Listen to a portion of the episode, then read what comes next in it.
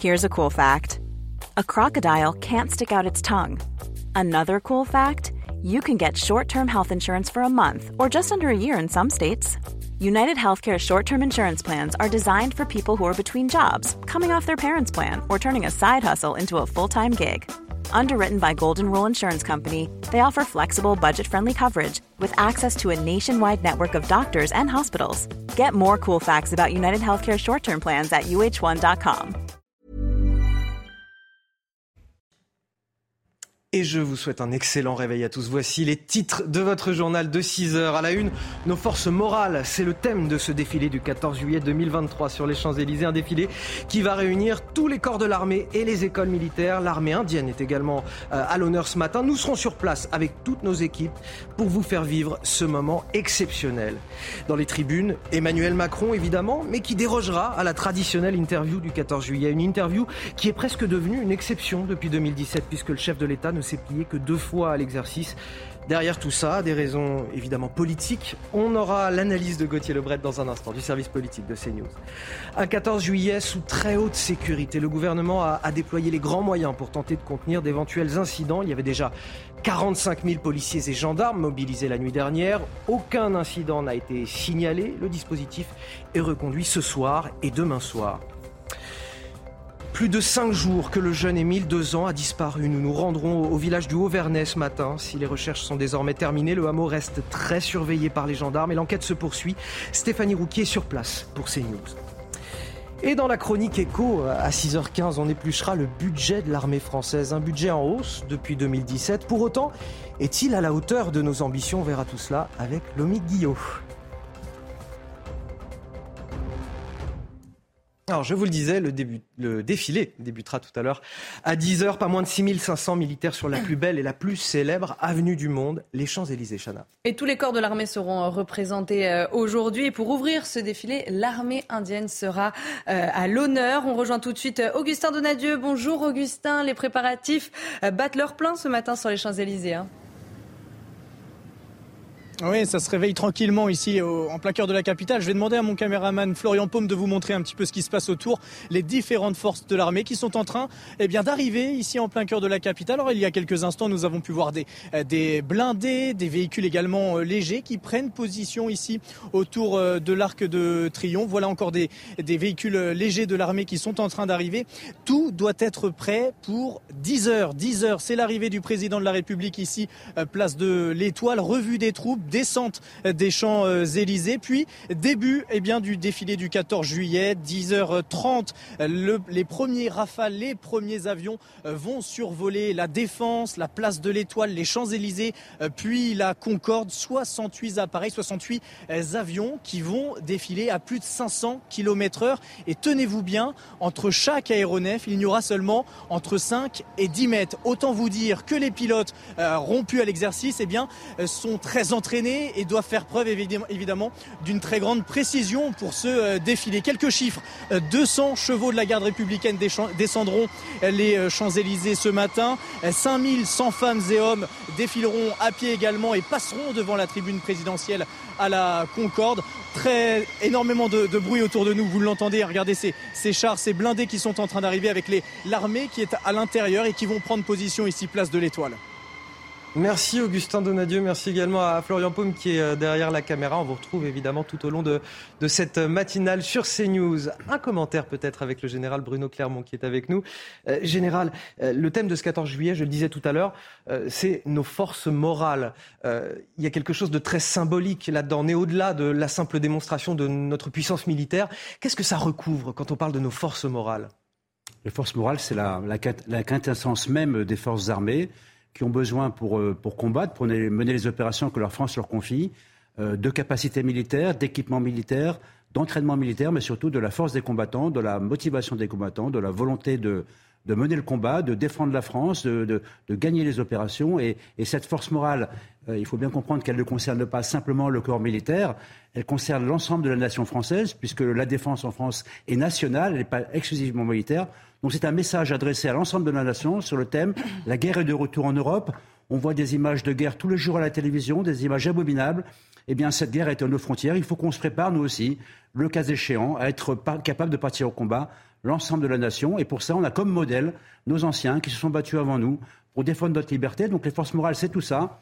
la motivation d'aujourd'hui, euh, l'entraînement des militaires et puis tout, ce qui, qui, sont portés par cette histoire de la France, qui est une histoire qui a traversé quand même deux guerres mondiales terribles, dont la France est sortie euh, euh, plus forte qu'avant.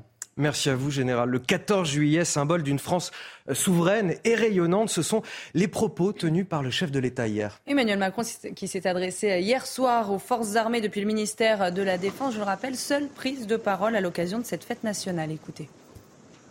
Cette année, comme l'an prochain, comme depuis 1790, le défilé du 14 juillet nous rappellera que certaines choses méritent qu'on s'engage et qu'on se batte pour elles. Que la paix n'est pas un confort qu'on achète par des concessions. C'est un idéal de justice qu'il faut être capable de défendre. La France du 14 juillet est une France souveraine, rayonnante en Europe et dans le monde capable de maîtriser son destin pour que chaque Français ait la possibilité de décider du sien à son tour. C'est la France fidèle à l'esprit des compagnons et à leurs cendres. Et c'est une France que vous faites vivre. Gauthier Lebret, le chef de l'État qui déroge une fois de plus à la traditionnelle interview du 14 juillet qui finalement, euh, depuis 2017, n'a plus grand-chose de traditionnel. Oui, puisqu'il ne l'a fait que deux fois, effectivement, euh, Anthony, dont euh, l'année dernière. Alors c'est lui-même cette année qui avait fixé cette borne de temps. Il avait donné rendez-vous il y a quasiment 100 jours aux Français aujourd'hui pour faire un nouveau point le 14 juillet. Il décide donc d'annuler cette interview, même s'il s'en est défendu au sommet de l'OTAN à Vilnius de manière assez vive. Alors pourquoi il annule le président? Pour plusieurs raisons. Déjà, pour ne pas mettre le feu aux poudres, pour ne pas exciter les émeutiers avec une petite phrase qui pourrait être mal interprétée, puisqu'on ne sait pas ce qui va se passer euh, ce soir. Et donc, évidemment, si le président parle à la mi-journée et qu'il y a des émeutes euh, partout en France euh, ce soir, c'est compliqué. Il ne s'est rien passé cette nuit, donc on verra ce qui se passe ce soir, mais le président a peut-être été trop prudent.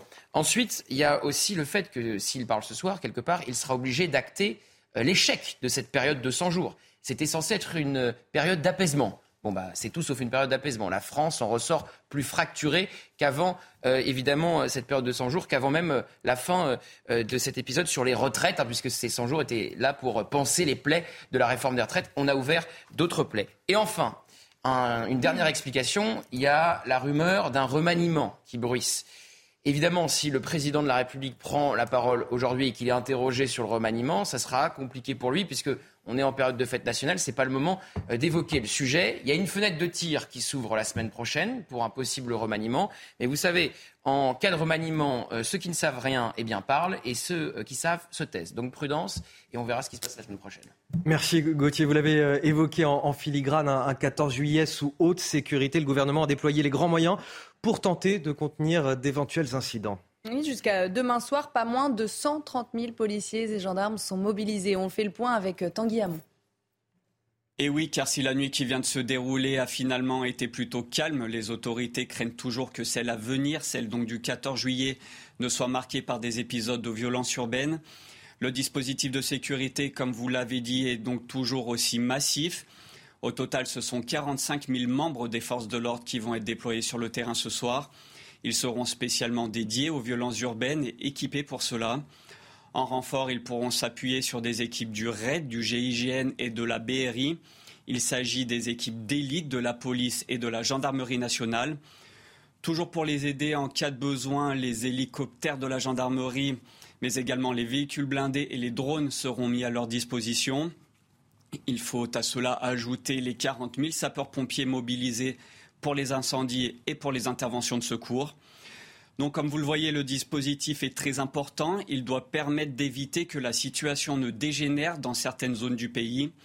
En effet, alors que les violences urbaines sont malheureusement devenues une tradition, comme l'a dit Laurent Nunez le soir du 14 juillet, les autorités veulent éviter de voir ressurgir les émeutes qui se sont déroulées il y a peu.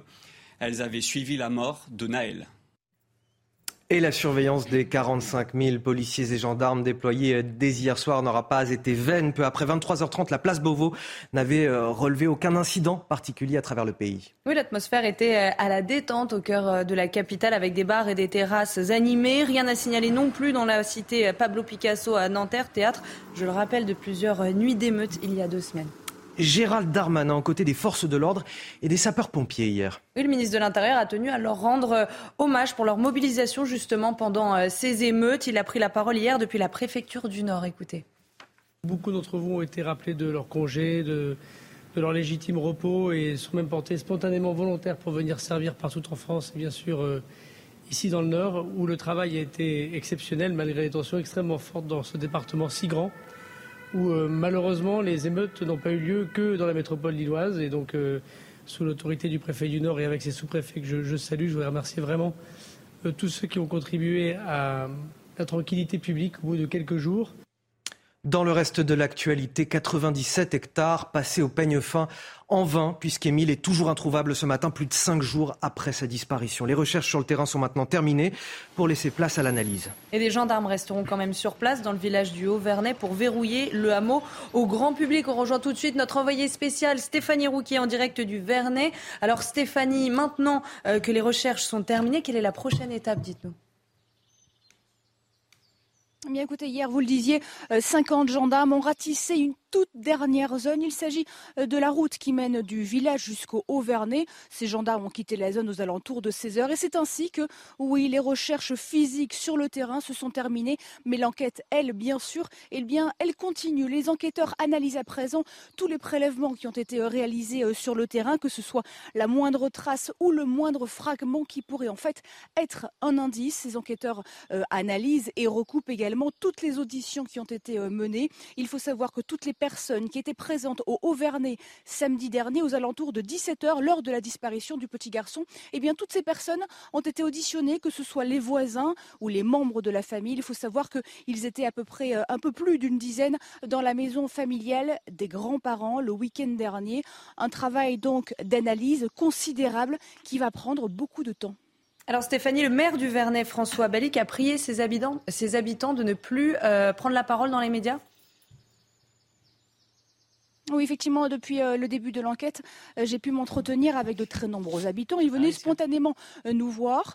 bien sûr, tous connaissent la famille du petit Témil. Il faut savoir qu'au Vernet, il y a seulement 150 habitants. Mais hier, effectivement, changement d'ambiance. Ces habitants étaient beaucoup plus tendus. Ils, étaient, ils venaient moins nous voir spontanément. C'est qu'en fait, que le maire leur a demandé de rester sur la retenue. Il veut en fait apaiser les pressions médiatiques pour respecter l'intimité et la quiétude de la famille du petit garçon. Il veut aussi que la sérénité revienne le plus rapidement possible dans son village. À noter que François Balic, le maire, va donc donner une conférence de presse dans la matinée. Stéphanie Rouquier, merci à vous en direct du Vernet dans les Alpes de Haute-Provence. On finit avec un mot de sport à présent. Vous regardez votre programme avec la machine à café, Groupe Intuition. Et Chana, on commence avec la douzième étape du Tour de France. Et c'est Yon Isagir de l'équipe Cofidis qui l'a emporté euh, à Belleville en Beaujolais, ville d'arrivée de l'étape. Après une bataille rude, l'Espagnol est parvenu à s'extirper du groupe de tête sur la toute dernière ascension. Et aujourd'hui, la treizième étape s'élancera de Châtillon sur Chalaronne et ira jusqu'au col du Grand Colombier.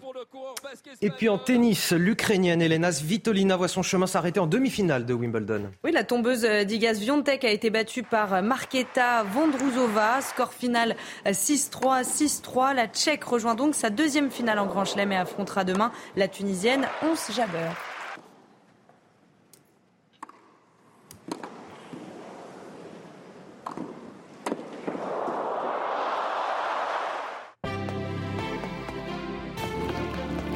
Vous avez suivi votre programme avec la machine à café, Groupe Intuition. L'actualité essentielle de cette journée, c'est évidemment le défilé du 14 juillet sur les Champs-Élysées. Vous restez avec nous. Juste après la pause, on retrouvera Régine Delfour sur le terrain qui est à bord d'un Serval à Bretigny-sur-Orge en direction des Champs-Élysées. À tout de suite.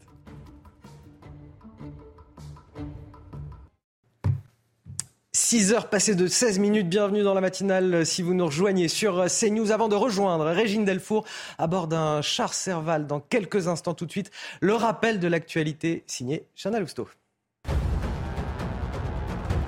L'année prochaine, le défilé du 14 juillet n'aura pas lieu sur l'avenue des Champs-Élysées. Emmanuel Macron l'a annoncé hier. C'est une première depuis 1980. Il sera organisé entre Vincennes et la place de la Nation à Paris en présence de la flamme olympique. Il faut dire que le défilé aura lieu quelques jours seulement avant la cérémonie d'ouverture des JO. Cette information de la nuit, une école a été partiellement incendiée hier soir à Mont-Saint-Martin en Meurthe-et-Moselle. L'incendie a été allumé devant l'établissement scolaire rue de Marseille. Les policiers ont également été la cible de tirs de mortier d'artifice. Et puis à Lyon, un homme a été condamné hier à un an de prison pour avoir lancé des appels à l'émeute sur Snapchat. Cet habitant de Villeurbanne de 38 ans était également soupçonné euh, d'avoir rappelé au meurtre et à l'insurrection. Selon nos confrères du Progrès, l'homme a reconnu avoir rédigé les messages en question. En revanche, il a nié leur caractère provoquant, infirmé vouloir juste, je cite, faire le buzz. Et tout de suite, sans plus tarder, en cette journée du 14 juillet, jour de fête nationale, on rejoint notre reporter Régine Delfour. Bonjour Régine, vous êtes à, bord d'un Serval, un véhicule blindé euh, léger. Euh, vous êtes en direction justement des Champs-Élysées pour le défilé. Oui, bonjour Anthony. Nous sommes partis aux alentours de 5h15 euh, de la base militaire de Bretigny-sur-Orge, qui se trouve à peu près à une trentaine de kilomètres euh, de Paris. Et là, nous sommes sur le périphérique euh, intérieur. Vous voyez, nous sommes sur la voie de droite, hein, ce qui suscite aussi beaucoup la curiosité des voitures qui passent, parce que c'est assez impressionnant quand même de voir des véhicules comme ça sur, sur la route. Il faut savoir quand même qu'il y a eu 144 véhicules qui sont partis de la base militaire. Ça part par rame c'est-à-dire qu'on ne peut pas avoir tous les véhicules d'un coup qui partent sur la route. Donc les premiers sont partis à 4 heures, il y en a encore qui partent. Nous, nous sommes dans, en fait dans la euh, sixième, euh, euh, cinquième rame, je crois, cinquième rame sur 12 et on est à peu près à, à 8 km des Champs-Élysées. On devrait arriver aux alentours de 6h30, Anthony. Alors Régine, dites-nous comment va se dérouler le défilé pour le Serval? Alors, l'arrivée est prévue vers euh, les 6h30 euh, donc euh, sur les Champs-Élysées. Le Serval, il y, a, a 11 Serval au total qui vont défiler, mais il n'y en a que 7 qui vont être présentés pour la revue des troupes du président. Les, 11, les 7 donc, vont se positionner au niveau de la place de l'Étoile. Après, on va stationner un petit moment. Ensuite, on sera en haut des Champs-Élysées, rangé sur le côté pour la revue des troupes. Et puis de 10h30, quand la patrouille de France en fait va passer, ça va être un peu le, top départ. Les chars donc vont se, les véhicules blindés donc vont se positionner euh, dans le bon sens de la marche et c'est à 11h33 précisément que le défilé des euh, véhicules motorisés va débuter. Nous nous serons euh, dans les dans le sixième à peu près le sixième bloc sur sur 18 qui vont défiler. Donc on va partir vers 11h33 et le Serval passera vers 11h39 euh, la tribune présidentielle. À noter que c'est la première fois que ce véhicule blindé va défiler.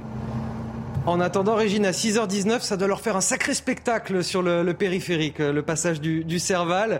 Euh, merci à vous, Régine. Merci également à Jean-Laurent Constantini qui nous montre ces belles images depuis tout à l'heure. Et merci surtout aux, militaires qui vous accueillent ce matin dans leur euh, véhicule blindé léger. Merci à tous. Ce 14 juillet, c'est donc l'occasion de nous interroger sur le coût de notre défense. Quel est le budget de notre armée? On voit ça dans quelques instants, juste après la pause, avec Lomi Guillot.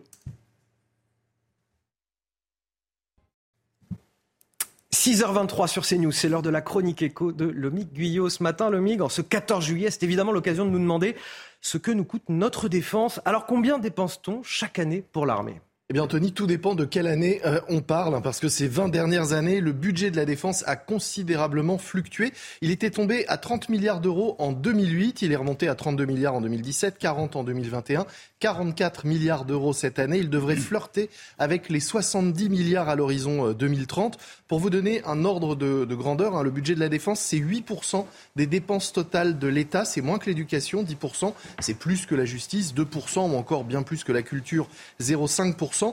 Pour résumer vraiment à gros traits, sur ces 44 milliards d'euros de, budget, un tiers est consacré à l'achat d'armement, un tiers à la maintenance de notre armement et de nos équipements et euh, de notre force de dissuasion, et puis un tiers au personnel et au fonctionnement de l'armée. Et dans le détail, ça donne quoi? Eh bien, les salaires représentent 12 à 13 milliards d'euros par an. Côté effectif, après avoir fortement baissé ces dernières années, les rangs de nos armées se regarnissent mais un tout petit peu. Hein. Nous avons 270 000 soldats et nous en recrutons en moyenne 1500 nets de plus par an. 1500 nets, c'est-à-dire quand on compte les remplacements des départs à la retraite notamment. Et dans ces 1500, un grand nombre sont des soldats spécialisés désormais dans la cyberdéfense, le renseignement et la protection. Côté équipement, ce sont plusieurs dizaines de milliards qui sont consacrés chaque année à renouveler le matériel. En 2023, par exemple, nous avons mis en service, vous le voyez, un nouveau sous-marin nucléaire d'attaque, 280 véhicules du programme Scorpion, 18 chars Leclerc rénovés et différents avions euh, et satellites. Et puis nous préparons aussi l'arrivée d'un nouveau porte-avions pour remplacer le, Charles de Gaulle. Sa construction va débuter d'ici 2025 pour une livraison vers 2038 et pour un coût de plus de 10 milliards d'euros. Alors ça, on le voit, ce sont les coûts de l'armée. Ce qu'on verra tout à l'heure, c'est que l'armée eh bien, nous rapporte aussi, en tout cas, toute l'industrie qui est tout autour de, cette armée. Et on en a encore d'ailleurs la preuve avec la récente commande de l'Inde qui a confirmé donc la commande de plusieurs rafales et de sous-marins à la France. Merci Lomic. Général Bruno Clermont, je ne peux pas résister à vous poser cette question, mais euh, est-ce qu'aujourd'hui le budget de l'armée est à la hauteur de nos ambitions? C'est une question à laquelle il est difficile de répondre. C'est vrai qu'on aurait préféré qu'on commence par 69 milliards et qu'on termine par 44 milliards, c'est-à-dire qu'on fasse l'effort maximum maintenant, parce que la réalité, c'est que depuis 25 ans, en fait, pendant 25 ans, on a eu des lois de programmation militaire qui ont été très faibles et qui ont laissé nos armées dans un état très difficile. Donc euh, cette loi de programmation militaire, évidemment, elle est bienvenue, elle est indispensable. Il faut s'assurer que l'effort sera maintenu dans la durée pour que la France puisse jouer ce rôle. La France n'est pas un pays comme les autres. Hein. C'est un pays qui fait un défilé du 14 juillet. Il n'y a pas beaucoup de pays qui font un défilé du 14 juillet. C'est un pays qui est membre permanent du Conseil de sécurité, qui a 11 millions de kilomètres carrés de zones économiques euh, exclusives, et, et donc un pays qui compte et un pays qui se doit d'avoir une armée forte. Cette LPM doit redonner une armée forte à la France. Voilà qui est dit. Merci à vous, euh, Général Bruno Clermont. En ce week-end du 14 juillet, c'est aussi un grand week-end de départ en vacances. Quelle est la météo sur vos plages? C'est tout de suite. Retrouvez la météo des plages avec Aquatechnique, spécialiste des solutions de filtration de l'eau depuis 1990. aquatechnique.fr un soleil souvent voilé sur les plages de la Manche pour ce jour férié, de la chaleur, 27 degrés au Touquet, 28 à Deauville. L'arrivée des nuages au fil des heures à l'avant de la perturbation sur les plages du sud de la Bretagne. Seulement 23 au meilleur de la journée à Quiberon, 18 dans l'eau, un indice UV de 8. Il va faire très chaud pour les juilletistes sur les côtes de la Nouvelle-Aquitaine. 31 degrés à l'ombre à Arcachon, 23 dans l'océan, un indice UV quasi extrême. Plus de Mistral ni de Tramontane sur le golfe du Lion, mais un vent de secteur sud sur le Transat ou la serviette. 10 pour l'index UV, pensez à la protection solaire. Une mer à 25. À 27 en Côte d'Azur, mais dans l'air jusqu'à 31 degrés. Et la tempête de ciel bleu pour les vacanciers. C'était la météo des plages avec Aquatechnique, spécialiste des solutions de filtration de l'eau depuis 1990. aquatechnique.fr. Et quel temps aujourd'hui dans le ciel des Champs-Élysées, la météo, Alexandra Blanc? Regardez votre météo avec Samsonite Proxys. Légère, résistante, durable. Une nouvelle génération de bagages.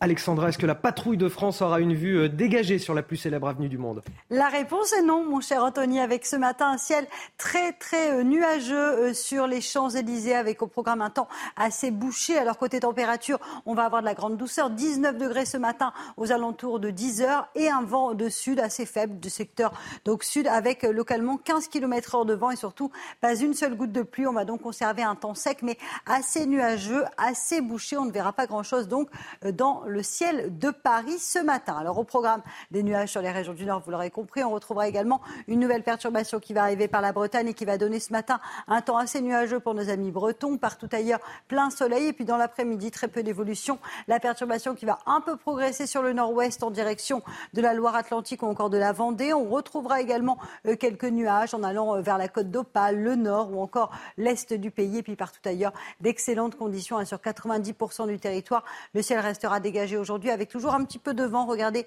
maintien de la tramontane en Méditerranée. On aura du vent également au pied des Pyrénées. Ce qu'on appelle ce, vent hein, de sud par effet de fun fait vraiment grimper les températures avec donc cette chaleur qui va de nouveau être au rendez-vous aujourd'hui. Hier, c'était un petit peu frais euh, sur le nord, la changement de décor avec des températures de nouveau estivales. Ce matin, 17 à Paris, 14 degrés en moyenne pour le Pays Basque encore 24 degrés à Nice. Et dans l'après-midi, les températures s'envolent. Regardez localement 37 degrés cet après-midi pour le bordelais, 35 degrés pour nos amis toulousains, 33, 34 degrés entre Lyon et Clermont-Ferrand et localement 32 degrés du côté de Paris ou encore de Dijon. Ce sont des températures qui restent donc de nouveau estivales aujourd'hui. La suite du programme, demain une dégradation est attendue avec le retour euh, des orages, hein, notamment avec une perturbation qui va traverser le pays d'ouest en est avant le retour au calme prévu à partir de dimanche. Le temps restera un peu plus frais avec une moyenne de 25 à 26 degrés sur les régions du nord. C'était votre météo avec Samsonite Proxys. Légère, résistante, durable. Une nouvelle génération de bagages. La matinale avec évidemment Alexandra Blanc, Chana Lousteau, Gauthier Lebret, le général Bruno Clermont et Lomique Guyot pour l'économie. Voici tout de suite les titres de votre journal de 6h30. Nos forces morales, c'est le thème de ce défilé du 14 juillet 2023 sur les Champs-Élysées.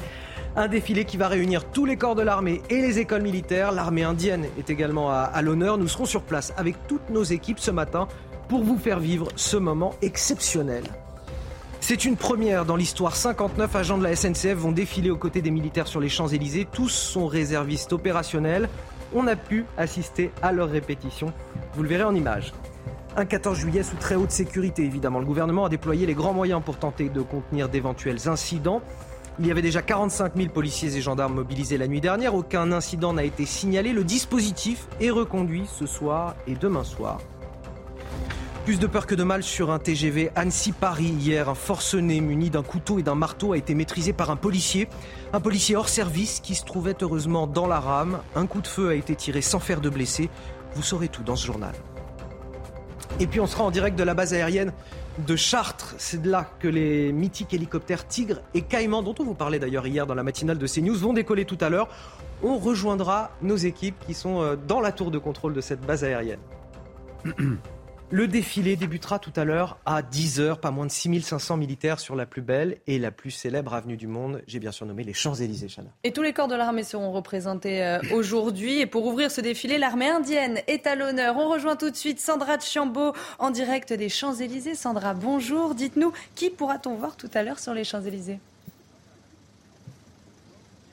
Bonjour Chana, bonjour à tous. Alors bien évidemment, les troupes françaises seront euh, représentées lors de ces défilés, mais également celles euh, de lycées euh, africains, lycées militaires africains comme le Bénin, le Congo, Brazzaville, le Gabon, la Côte d'Ivoire ou encore Madagascar. Il y a également une quinzaine de pays qui seront représentés aujourd'hui, dont l'Inde qui fait partie des invités d'honneur. Les troupes motorisées puis montées sont également attendues. Elles devraient arriver aux alentours de 9h30 sur le site pour être inspectées par les officiers euh, généraux sur le site euh, Champs-Élysées, étoile juste derrière moi. Alors Sandra, vous allez euh, rencontrer un certain nombre de nos militaires ce matin. Dites-nous qui allez-vous nous présenter dans le courant de cette matinale? Alors ce matin, on va vous emmener à la rencontre de trois personnes. L'aspirant Gaston de l'école navale et le sous-lieutenant Emma de l'école de l'air et de l'espace. Ils vont vivre leur premier défilé du 14 juillet. Donc vous pouvez imaginer euh, leur émotion. Leurs familles ont même fait le déplacement aujourd'hui euh, pour venir les soutenir. On vous proposera ensuite le portrait du caporal Anthony du 132e régiment d'infanterie cynotechnique. Son histoire est juste poignante. Il nous racontera sa reconversion dans l'armée, notamment après une agression qui l'a plongé dans le coma pendant euh, plusieurs jours. Il sera en présence de son chien. Il nous expliquera pourquoi il a tenu à défiler avec son chien aujourd'hui. On vous donne rendez-vous à 8h15. Sandra Chambo et Laurent Sélarié qu'on a hâte de retrouver tout au long de, cette matinale. Merci à, tous les deux. Général Bruno Clermont, euh, quelle spécificité cette année pour euh, ce défilé Quelle troupe va-t-on pouvoir observer? Quelle nouveauté également au sein de l'armée? On va voir. Alors le, défilé du 14 juillet, c'est un grand moment pour la nation, puisque c'est le moment de la, de la communion entre le peuple de France, le peuple de Paris, et puis les forces armées, qui sont vraiment les forces armées de la nation. Euh, donc la particularité cette année, c'est à la fois le, la nature du défilé, puisqu'il y a deux thèmes qui sont mis en avant. Le premier, c'est les forces morales. On l'a évoqué, c'est la capacité euh, des troupes à être formées, motivées, à la nation à soutenir ses troupes. C'est un peu ce qu'on voit dans la guerre en Ukraine. Euh, sans la nation ukrainienne, c'est toute la nation ukrainienne qui est en guerre. Il ne s'agit pas de considérer qu'on est en guerre, mais simplement de, se préparer à une montée en puissance de nos armées si le besoin s'en fait sentir. Et le deuxième sujet qui va illustrer ce défilé, c'est la solidarité stratégique. C'est le fait que la France n'est pas seule. Elle a des partenaires. Elle a des partenaires, on les a évoqués. On a en particulier le partenaire indien, pour lequel on va célébrer, le, fêter le 25e anniversaire du partenariat, stratégique entre la France et l'Inde. On a évoqué également tous les pays africains qui seront présents euh, au travers d'écoles d'enfants de troupes de différents pays africains francophones. des forces de l'OTAN défileront au sol et en vol. Donc cette solidarité stratégique, c'est le deuxième élément dans un, dans un 14 juillet qui, dans le contexte, a été évoqué, et de la guerre en Ukraine, et d'une nouvelle loi de programmation militaire, et puis finalement du contre-coup des émeutes qu'on a vécues il y a quelques jours. Là, on va assister au contraire des émeutes, on va assister à la, France de l'ordre et de l'autorité, euh, celle que les Français aiment quand même un peu plus que la France des émeutes. Merci Général. Euh, une grande première aussi pour 59 agents de la SNCF qui sont également des réservistes opérationnels qui vont participer aujourd'hui à ce traditionnel défilé du 14 juillet avec les militaires. Chana. Oui, une initiative euh, qui s'inscrit dans le cadre du partenariat de la défense nationale dont la SNCF est signataire. Toutes les explications de Maxime Leguet. Ils défileront aux côtés des militaires. Ce vendredi, 59 agents de la SNCF vont participer au traditionnel défilé du 14 juillet sur les Champs-Élysées. Une grande première pour l'entreprise ferroviaire. Participer pour la première fois au défilé du 14 juillet aux côtés des forces nationales de la défense et de sécurité est une reconnaissance des missions quotidiennes des agents de la SNCF, indispensables au fonctionnement essentiel de la nation. Si ces agents participent à cette cérémonie, c'est qu'ils font partie des 1000 réservistes opérationnels de la SNCF et sont mobilisables à tout moment par l'armée. Sélectionnés au mois de mai dernier, les 59 agents de la SNCF se sont entraînés au fort de Vincennes, puis au camp de Versailles, avant d'effectuer une dernière répétition sur les Champs-Élysées. En tant que partenaire de la défense nationale, la SNCF est la première entreprise à participer au défilé du 14 juillet. L'année prochaine, le défilé du 14 juillet n'aura pas lieu sur l'avenue des Champs-Élysées. Emmanuel Macron l'a annoncé hier, c'est une première depuis 1980. Et oui, l'année prochaine, il sera organisé euh, entre euh, Vincennes et la place de la Nation à Paris en présence de la flamme olympique. Il faut dire que le défilé aura lieu quelques jours seulement avant la cérémonie d'ouverture des JO. CQFD. Un 14 juillet également sous euh, très haute sécurité. Le gouvernement a déployé les grands moyens pour tenter de contenir d'éventuels incidents. Jusqu'à samedi soir, pas moins de 130 000 policiers et gendarmes sont mobilisés. Oui, le RAID, le GIGN, la BRI, mais aussi des hélicoptères, des drones et des véhicules blindés sont déployés partout sur le territoire. On fait le point avec Célia Judas. C'est un dispositif exceptionnel déployé à l'occasion du 14 juillet, d'après les mots du ministre de l'Intérieur Gérald Darmanin. Le but pour le gouvernement, prévenir d'éventuelles nouvelles émeutes à l'occasion de la fête nationale, théâtre de nombreux débordements chaque année. Alors pour faire face, quelques 45 000 policiers et gendarmes, dont 10 000 à Paris dans les départements limitrophes, sont déployés chaque nuit, depuis hier soir et jusqu'à samedi matin. Pour la première fois, un 14 juillet, les forces spéciales du RAID, du GIGN, de la BRI, ainsi que des hélicoptères et véhicules blindés de la gendarmerie sont déployés dans les zones les plus sensibles, parmi lesquelles l'île de France, le Nord et la région lyonnaise. Face au risque de tension en marge des festivités, bus et tramways sont également arrêtés dès 22h. Sauf exception, cette mesure s'applique sur l'ensemble du territoire les 13 et 14 juillet. Enfin, du côté de la justice, le garde des Sceaux, Éric Dupont-Moretti, a annoncé hier que la justice prendra ses responsabilités pour sanctionner les émeutiers. À Lyon, un homme a été condamné hier à un an de prison pour appel à l'émeute sur euh, le réseau social Snapchat. Cet habitant de Villeurbanne de 38 ans était également soupçonné d'avoir appelé au meurtre et à l'insurrection. Et selon nos confrères du Progrès, l'homme a reconnu avoir rédigé les messages en question. En revanche, il a nié leur caractère provoquant, affirmant vouloir juste, je cite, faire le buzz. Dans le reste de l'actualité, cette scène de panique hier à bord d'un TGV Annecy-Paris, un homme très violent, armé d'un couteau et d'un marteau, a été maîtrisé par un policier en civil qui se trouvait heureusement dans la rame. L'incident s'est déroulé près du Creusot alors que le TGV était euh, élancé à pleine vitesse. Un coup de feu a même été euh, tiré, mais heureusement plus de peur que de mal. Aucun passager n'a été euh, blessé. Le récit de Maxime Leguet. L'incident a eu lieu à bord du TGV Annecy-Paris en début d'après-midi. Une passagère signale alors le comportement anormal d'un autre homme, un passager d'une trentaine d'années et muni d'un couteau et qui aurait cassé une vitre du train à l'aide d'un marteau. Le contrôleur du train fait donc appel à un policier en civil qui était présent dans une rame voisine. Ce dernier disposait avec lui de son arme de service et tente alors de maîtriser l'individu qui fait preuve d'une grande agressivité.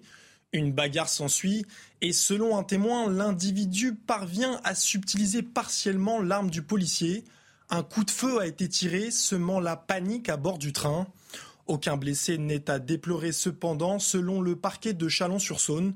L'homme a été maîtrisé et arrêté par des gendarmes à la gare du Creusot, où le train a été immobilisé avant de reprendre son trajet initial. Allez, on va finir avec un mot de sport.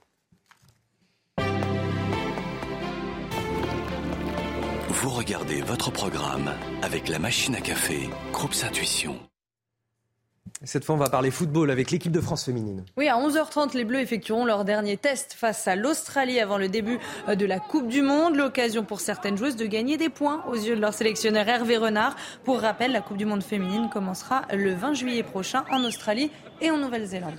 Et puis du tennis, toujours Wimbledon. La Tunisienne Ons Jabeur s'est qualifiée pour la finale. Elle s'est imposée face à la numéro 2 mondiale, Arina Sabalenka, en 3-7, 6-7, 6-4, 6-3. Une victoire qui lui permet de rejoindre une deuxième fois la finale du tournoi après celle de l'année dernière. Elle affrontera demain donc la Tchèque Marketa Vondrousova, euh, tombeuse d'Elena Svitolina.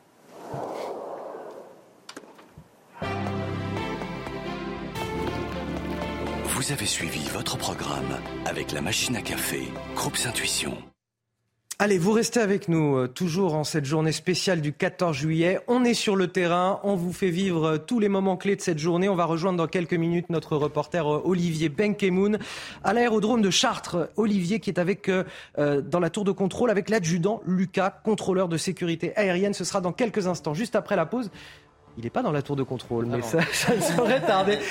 Mon information n'était pas bonne. Il nous dira où il est dans quelques minutes. Il est avec nous. A tout de suite, Olivier.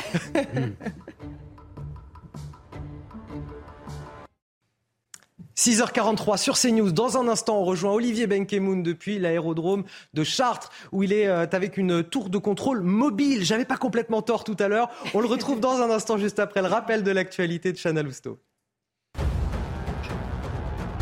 Un 14 juillet sous très haute sécurité, le gouvernement a déployé les grands moyens pour tenter de contenir d'éventuels incidents. Jusqu'à samedi soir, pas moins de 130 000 policiers et gendarmes sont mobilisés. Le RAID, le GIGN, la BRI, mais aussi des hélicoptères, des drones et des véhicules blindés sont déployés partout sur le territoire.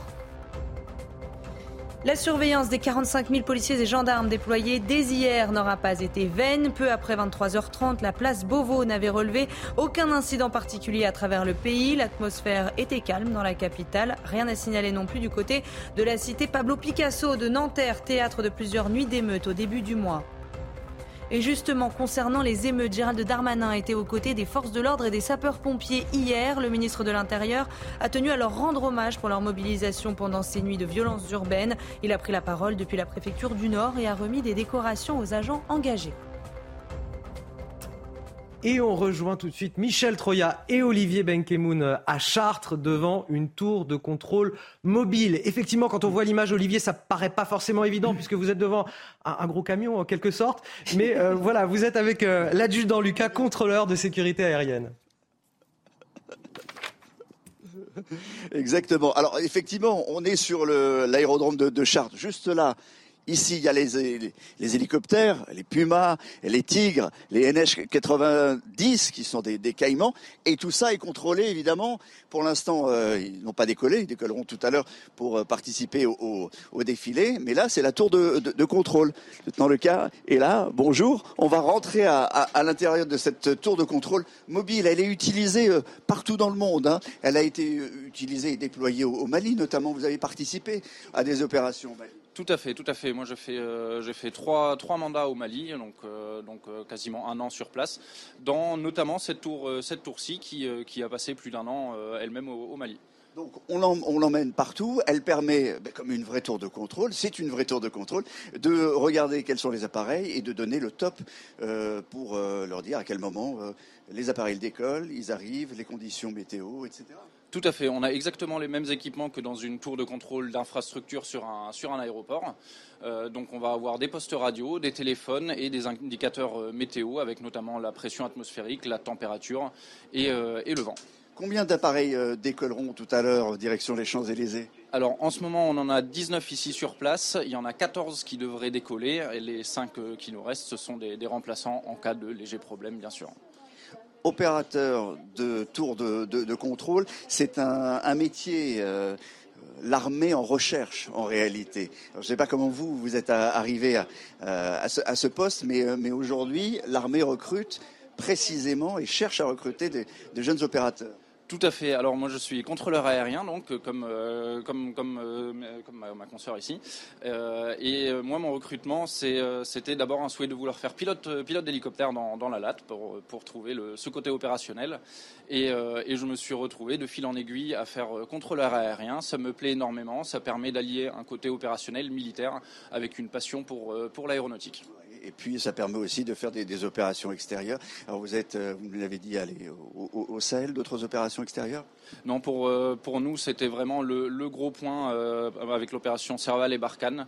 donc on était jusqu'à l'année dernière avec, avec ces tours de contrôle mobile présents, présents partout, partout où les hélicos se déplacent. Voilà, on termine avec peut-être quelques mots de ces, ces hélicos. Donc on a des tigres, alors, on a ici des présents. On a des gazelles, des EC-120, donc des hélicoptères école, des Fennec également hélicoptères d'école, des euh, tigres, pumas, gazelles, cougars, et euh, ici juste derrière moi le, H-160, donc le futur, euh, le futur hélicoptère en dotation dans l'armée de terre.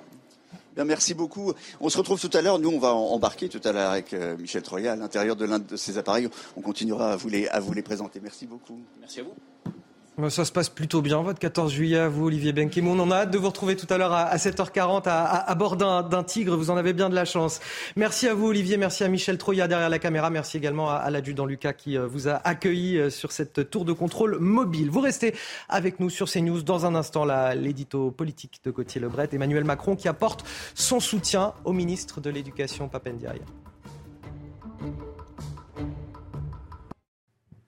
6h51 sur CNews, c'est l'heure de l'édito politique de Gauthier Lebret. Gauthier, Emmanuel Macron qui apporte son soutien à Papendia, le ministre de l'Éducation nationale, qui, je le rappelle, a attaqué notre chaîne en la qualifiant d'extrême droite et en expliquant, je cite, que CNews fait beaucoup de mal à la démocratie. Malgré cela, Gauthier Lebret, le président de la République, fait bloc derrière son ministre. Oui, c'est une communication très étonnante, Anthony, disons-le. Aucun ministre n'a volé au secours de Papendiaï, même pas la ministre de la Culture, Rima Abdulmalak, qui nous a pourtant attaqué plusieurs fois.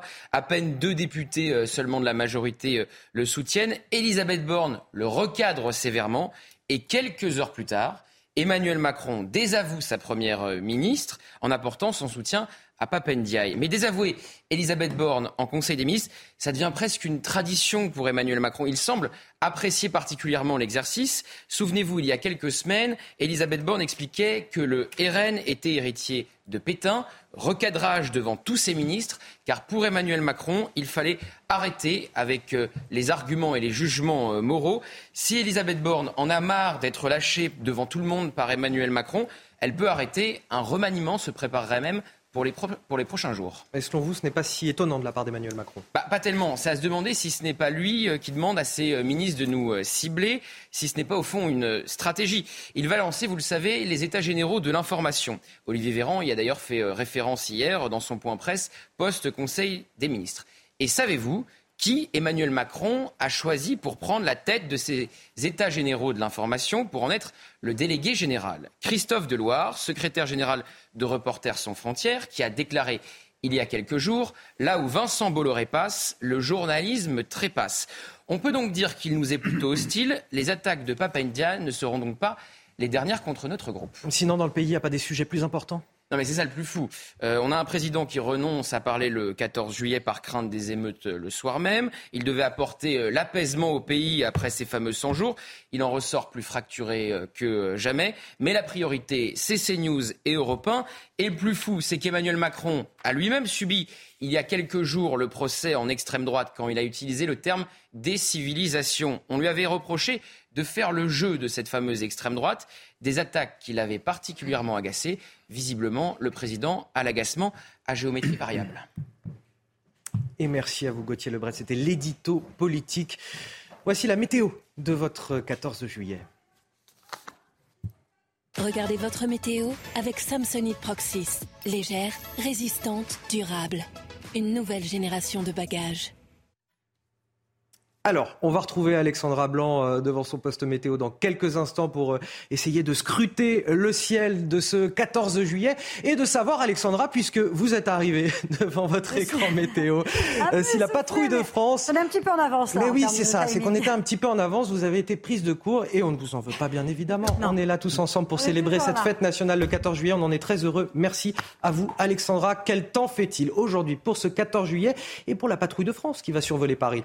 Eh bien, on pense à nos amis pilotes qui seront donc sous les nuages ce matin avec un temps très brumeux, très nuageux, un ciel assez bouché donc dans les rues de la capitale. On retrouvera des températures en revanche plutôt douces, en moyenne entre 19 et 20 degrés cet après-midi. Et puis en termes de vent, très peu de vent, vent euh, de sud et surtout pas une seule goutte de pluie en perspective, mais un temps très nuageux, très bouché. C'est donc d'ailleurs pardon, déjà le cas euh, ce matin euh, sur le bassin parisien avec un temps très nuageux. On retrouve également des nuages sur les régions du nord et puis partout ailleurs du plein soleil. On va le voir sur la carte avec au programme un temps très très euh, lumineux sur les trois quarts du pays. Je ne sais pas si on va voir la carte.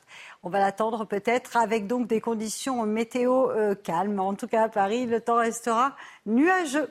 Très nuageux. Ah voilà, la carte arrive enfin avec au programme un temps lumineux sur les trois quarts euh, du pays. On retrouve ce matin quelques nuages sur le nord, quelques nuages également euh, du côté de la Bretagne et puis un temps assez brumeux euh, du côté de la Corse. Dans l'après-midi, très peu d'évolution, si ce n'est la perturbation qui va progresser en direction des pays de la Loire. On retrouvera également un temps nuageux entre, vous le voyez, le nord-ouest et les régions du nord ou encore en allant vers les Ardennes et puis du grand beau temps partout ailleurs avec néanmoins le maintien de la tramontane en Méditerranée, du vent également au pied des Pyrénées par effet de fun. Vous le savez, ce vent de sud qui passe en dessous des Pyrénées a tendance à, faire remonter les températures. C'est pourquoi on va parler, parler d'un petit pic de chaleur aujourd'hui. Ce matin, ça reste doux, 17 degrés en moyenne à Paris ou encore 24 à Nice. Et dans l'après-midi, un pic de chaleur est attendu euh, dans le sud-ouest avec localement 35 degrés du côté de Toulouse, 37 degrés à Bordeaux. Donc température vraiment particulièrement élevée. On attend 33 degrés à Clermont-Ferrand, 34 degrés à Lyon, tout comme du côté de Grenoble. Et puis la chaleur qui petit à petit gagne les régions du nord avec localement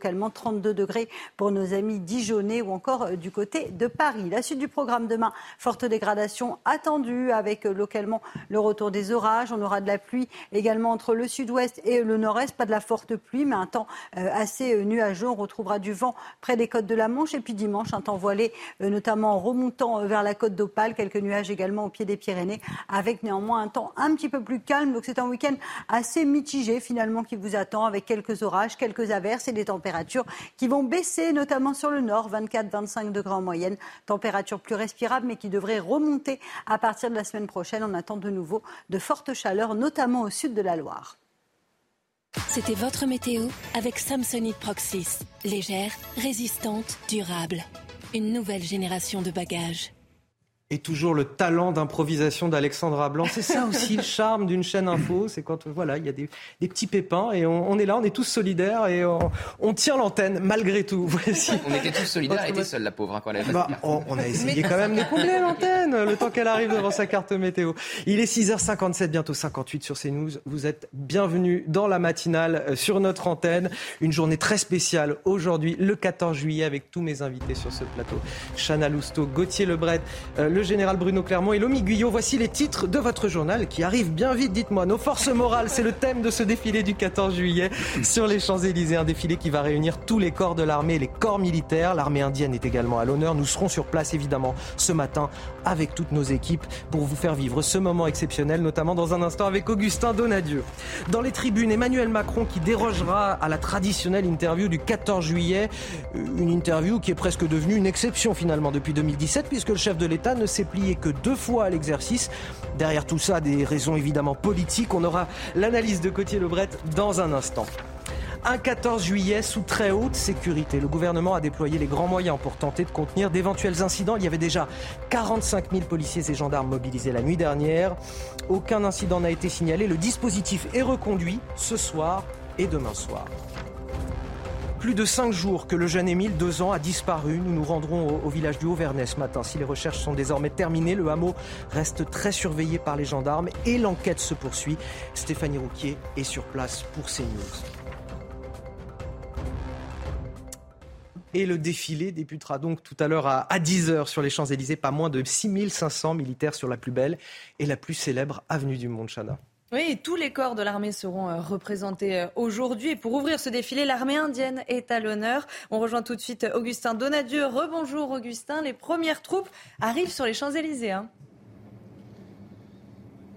Les premières troupes, vous les voyez juste derrière moi. Là, ce sont les Charles Leclerc. Alors, ils sont six aujourd'hui autour de l'Arc de Triomphe, des Charles Leclerc avec des spécificités absolument incroyables. Je vais vous citer quelques chiffres. Tenez-vous bien. Ce mastodon, qui s'appelle d'ailleurs Trompe-la-Mort, hein, juste devant vous, eh bien, il pèse rien que 56 tonnes. Il consomme 146 litres de carburant à l'heure, 1500 chevaux euh, sous le capot. Il peut atteindre les 80 km heure. Il y aura six unités aujourd'hui ici, euh, place euh, de l'étoile autour des, euh, de, l'arc de triomphe. Ces véhicules sont rejoints par 157 autres véhicules, 62 motos, 200 chevaux. C'est un défilé du 14 juillet exceptionnel que l'on va vivre ensemble sur CNews. On va également découvrir des nouveautés. On va découvrir notamment un véhicule léger qui s'appelle le Grizzly. Le Grizzly, va venir eh bien, doter le premier régiment de, de hussards parachutistes. Et le Grizzly, concrètement, il sert à infiltrer à s'exfiltrer euh, très rapidement sur un terrain hostile en toute autonomie durant euh, plusieurs jours. Le Grizzly, il arrivera sur place, sur zone euh, d'ici quelques instants. On ira le voir, on essaiera même d'aller à l'intérieur en direct euh, sur CNews. Ce sont des nouveautés comme celle-ci que l'on va découvrir aujourd'hui lors de ce défilé du 14 juillet. On va également découvrir eh bien, un, hélicoptère, un nouvel hélicoptère, ça s'appelle le, Guépard. Il va clôturer le défilé du, 14 juillet alors qu'à l'instant où je suis en train de vous parler, eh bien, des, blindés assez lourds sont en train d'arriver ici, place de l'Étoile. Évidemment, ça fait beaucoup de bruit. Le sol tremble ici en plein cœur de la capitale puisque 56 euh, tonnes, je vous le disais, ce n'est pas une chose euh, très mince. Dernière chose, il y aura également ici sur la place de l'Étoile, eh bien, des unités qui ont été envoyées à l'Ukraine il y a quelques mois. J'entends par là l'AMX 10 RC, c'est un blindé de reconnaissance 17 tonnes. Ils seront présents aujourd'hui lors de ce défilé du 14 juillet. Et enfin, les canons César, vous les connaissez, ce sont ces euh, camions dotés d'un système d'artillerie. Ils ont été livrés à l'Ukraine dans le, dans le cadre du conflit avec la Russie. Merci à vous, Augustin Donadieu. Merci également à Florian Paume qui est avec vous derrière la caméra. On vous retrouve tout à l'heure avec toutes nos équipes, Sandra Tchombo et Laurent Sélarié également. Tous nos reporters sur le terrain pour vous faire vivre cette journée exceptionnelle et pour la commenter avec moi sur ce plateau, le général Bruno Clermont, notre consultant défense. également le commandant Jacques, bonjour, capitaine de frégate de la Marine nationale. Merci d'être avec nous ce matin sur ce plateau pour nous faire vivre cette journée exceptionnelle. Une question pour vous peut-être.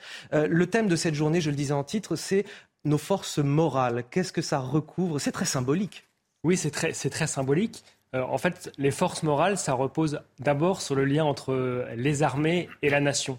Et donc, c'est tout ce qui va contribuer à faire en sorte que les militaires, sur le, sur le champ de bataille, dans l'adversité, eh ben, ils, vont, ils vont se sentir euh, euh, en confiance, dans l'assurance, certains du, soutien de, de, leurs proches pour mener leur mission. On est également avec euh, Régis Le Sommier, euh, directeur de la rédaction d'Omerta, grand reporter. également euh, une dimension internationale aussi à cette cérémonie du 14 juillet, puisque on accueille l'armée indienne, le Premier ministre indien également, Narendra Modi. Pour, pour quelle raison? Bah, C'est-à-dire le, le défilé du 14 juillet a toujours une dimension diplomatique, on va dire. depuis très longtemps, on se souvient que quand c'est un, défilé tellement particulier. Souvenez-vous, quand, Donald Trump était venu en 2017 euh, ou 2017 à Emmanuel Macron, euh, il avait dit à Emmanuel Macron, je veux faire un défilé comme ça aux États-Unis. Donc ça avait marqué l'esprit de Donald Trump. Il l'a pas fait finalement, mais il voulait euh, copier ce défilé. Il y a eu aussi l'époque où Nicolas Sarkozy, on était en 2008, a voulu inviter ça avait fait la controverse à l'époque Bachar al-Assad. Il y avait euh, comment Il y avait euh, d'autres chefs d'État qui étaient là pour essayer de, euh, de, de, comment de monter son projet d'union de la Méditerranée. Donc à chaque fois, le défi du 14 juillet participe de la diplomatie française. Là, en l'occurrence, bon, il y a des contrats d'armement à la clé. On parle de vente de Rafale à l'Inde. Euh, la visite du Premier ministre indien est extrêmement importante parce que la France aussi cherche aussi des alliés. Elle, est, elle a toujours été un allié de, de, de l'Inde, mais c'est bien de le montrer au, vu de la euh, recomposition du monde actuel avec la montée des BRICS, euh, on est quand même dans une situation où la France a besoin euh, de trouver de nouveaux points d'appui. Et là, évidemment, le défilé du 14 juillet va servir idéalement la diplomatie française et internationalement ça marque. Donc effectivement, cette année c'est l'Inde. Donc à chaque fois, on utilise le, le, comment la présidence utilise ce défilé du 14 juillet pour pousser en avant euh, les intérêts de la France. Le 14 juillet, symbole d'une France souveraine et rayonnante, ce sont les propos tenus par le chef de l'État, Chana. Et on va retourner sur le terrain, Anthony. On va retourner euh, sur euh, les Champs-Élysées, retrouver Elodie Huchard. Bonjour Elodie, puisque aujourd'hui c'est un défilé de militaires, mais aussi un défilé de politiques. Alors Elodie, dites-nous quelles personnalités sont attendues aujourd'hui? Eh bien, Chana, avec Charles Baget, on se trouve justement sur la tribune présidentielle où tout est en train d'être préparé. Alors, en fait, dans un premier temps, juste dernière mois, dans quelques instants, vous verrez effectivement Emmanuel Macron, son, son épouse Brigitte Macron. On l'a dit aussi, le Premier ministre indien, ainsi que tout le gouvernement. Comme c'est l'usage chaque année, les anciens présidents sont invités. Président du Sénat, la présidente de l'Assemblée nationale, une délégation aussi de parlementaires. Certains représenteront l'Assemblée, d'autres le Sénat. Et puis là, on est dans l'autre partie euh, de la tribune, la tribune des invités. Alors vous le voyez, là-bas il y aura la délégation indienne dont on vous parlait euh, il y a quelques instants et là notamment par exemple des lycéens, il y aura aussi des sportifs. Euh, l'idée évidemment étant de mettre à l'honneur toutes les composantes de cette nation et puis chacun aura à la fois le livret de cérémonie et cette année le petit euh, bleuet de France puisque tous ceux que vous verrez aujourd'hui à l'antenne porteront le bleuet de France. C'est la première fois que c'est imposé entre guillemets pour un 14 juillet. Merci à vous, Elodie euh, Huchard. Merci également à Charles Baget qui est derrière la caméra. Général Bruno Clermont, ce bleuet que nous portons euh, quasiment tous sur ce plateau, euh, que, quel symbole représente-t-il? D'abord, la conseil a bien circulé chez CNews. Félicitations. journée, journée, de fête nationale, c'est bien normal. Dites-nous tout. C'est une association qui date, qui a plus, qui a plus d'un siècle, qui date d'après la Première Guerre mondiale, où deux infirmières ont, ont décidé de lever des fonds au profit des blessés et des mutilés. Il y en a une grande quantité. Et donc, elles ont créé ce bleuet de France, qui est un double symbole. Le bleuet de France, c'est le symbole des petites fleurs qui étaient sur les champs de bataille, hein, les, petits bleuets. Et puis également, c'était la couleur, c'était le nom des jeunes conscrits qui rejoignaient, le, qui rejoignaient les tranchées, euh, puisque à l'époque, le soldat était habillé avec l'uniforme bleu, donc on les appelait les bleuets. Donc les bleuets, aujourd'hui, c'est une association qui, continue à, qui a été revitalisée il n'y a pas très longtemps, qui continue à récolter des fonds pour euh, les blessés et les mutilés, les familles tous les, soldats qui, euh, qui vont au combat. Donc euh, je pense qu'il est important que, que, tous les citoyens français montrent ce bleuet, comme le font tous les citoyens britanniques depuis des années. Donc le patriotisme, en tout cas le, fait que l'on veut soutenir, et on parlait de force morale et de résilience de la nation, que la, population est derrière son armée, c'est aussi porter un bleuet et puis donner un petit peu d'argent à l'association du bleuet de France le 8 mai, le 11 novembre et le 14 juillet. Et nous l'arborons ce matin sur CNews et le message est, passé évidemment auprès de nos, téléspectateurs. Emmanuel Macron qui s'est adressé hier soir aux forces armées depuis le ministère de la Défense, seule prise de parole à l'occasion de cette fête nationale. Écoutez. Cette année, comme l'an prochain, comme depuis 1790, le défilé du 14 juillet nous rappellera que certaines choses méritent qu'on s'engage et qu'on se batte pour elles que la paix n'est pas un confort qu'on achète par des concessions. C'est un idéal de justice qu'il faut être capable de défendre. La France du 14 juillet est une France souveraine, rayonnant en Europe et dans le monde, capable de maîtriser son destin pour que chaque Français ait la possibilité de décider du sien à son tour. C'est la France fidèle à l'esprit des compagnons et à leurs cendres. Et c'est une France que vous faites vivre. Gauthier Lebret, le chef de l'État qui déroge une fois de plus à cette euh, traditionnelle interview du 14 juillet. Oui, puisqu'il ne l'a fait que deux fois, dont euh, l'année dernière depuis euh, qu'il est depuis six ans, depuis qu'il est en poste à l'Élysée. Alors c'est lui-même hein, qui avait pris l'engagement de revenir devant les Français il y a un peu moins de 100 jours. Il avait dit nous ferons un nouveau point le 14 juillet, même s'il s'en est défendu assez vivement à Vilnius au sommet de l'OTAN. Alors pourquoi le président de la République annule son interview, son allocution aujourd'hui? Pour plusieurs raisons. Déjà, évidemment à cause du risque d'émeute euh, ce soir. Et l'Élysée est particulièrement euh, frileux parce que à eh on craint une petite phrase qui pourrait être mal interprétée, une petite phrase qui pourrait exciter euh, les émeutiers. Donc, première raison de ce renoncement. on a très peur de mettre en fait le, feu aux poudres. Et puis si Emmanuel Macron euh, prenait la parole euh, à la mi-journée évidemment et que ça explosait euh, cette nuit dans les rues de France, ça serait compliqué comme image. Mais si il prenait la parole ce midi, il serait obligé d'acter quelque part l'échec de ces fameux 100 jours, puisque c'était censé être une période d'apaisement. Apaisement qui n'a pas du tout euh, eu lieu. On était censé euh, fermer, penser euh, les plaies de la réforme des retraites. Bon, bah, on a réussi à en ouvrir d'autres avec ces émeutes et on ressort de ces 100 jours avec un pays plus fracturé que jamais. Et ensuite, dernier argument, un possible remaniement qui brise de plus en plus. Il y a une fenêtre de tir la semaine prochaine et ce n'est pas le bon moment pour qu'on pose la question au président euh, de euh, la République. Mais bon, vous le savez, en cas de remaniement, ceux qui ne savent rien parlent et ceux qui savent se taisent. Donc grande prudence et on verra la semaine prochaine. Merci pour ces explications, Gauthier Levret. Chana, on va retourner sur le terrain à présent. Oui, on va retrouver euh, Régine Delfour. Alors, Régine, vous étiez à bord d'un Serval tout à l'heure. Vous êtes maintenant arrivée avenue des Champs-Élysées. L'occasion de nous présenter ce véhicule blindé léger, Régine. Oui, Chana, nous sommes en fait sur l'avenue Marceau. Vous voyez, il y a l'Arc de Triomphe qui est juste derrière et on va bientôt se positionner puisque nous allons défiler donc dans ce Serval. Ce Serval, donc, c'est un véhicule de patrouille blindé de dernière euh, génération. Vous voyez, il y a cette mitrailleuse télé euh, opérée. Donc, ça signifie que le tireur se trouve à l'intérieur dans l'habitacle. Il est donc protégé euh, par ce blindage. Autre spécificité importante aussi sur le Serval, ce sont les capteurs qui sont euh, là-haut, vous les voyez, ce sont en fait des capteurs qui permettent de partager des informations en temps réel, puisque le Serval appartient à un programme, le programme Scorpion, où en fait plusieurs groupements, euh, c'est en fait un, combat collaboratif où plusieurs groupements sur une même opération peuvent partager donc euh, ces informations. Vous voulez aussi vous montrer l'intérieur du Serval qui est quand même assez spacieux. Dans ce véhicule, on peut mettre jusqu'à 10 personnes. La spécificité aussi, c'est qu'il y a un plan qui a été renforcé puisque en dessous il y a un bladage renforcé de façon donc à, être plus euh, performant par rapport évidemment à éviter euh, les, euh, les, mines et puis les engins explosifs improvisés. Alors là, il y a quelques gouttes en ce moment qui sont en train de tomber. Nous allons vite remonter dans le Serval puisqu'il va falloir qu'on se positionne au niveau de la place de l'Étoile. Et on espère, euh, Régine, que la pluie ne va pas venir gâcher le, spectacle. On attend euh, de nouvelles euh, images avec impatience. Merci à vous, Régine Delfour. Merci également à Jean-Laurent Costantini qui est derrière la, caméra. ce véhicule blindé léger, commandant Jacques, ce, ce Serval, c'est un des fleurons technologiques de notre armée Oui, absolument. Donc, c'est la première fois qu'il défile sur les, sur les Champs-Élysées. Il est arrivé dans les forces cette année et il fait partie de la gamme Griffon avec d'autres véhicules. Le, la gamme, pardon.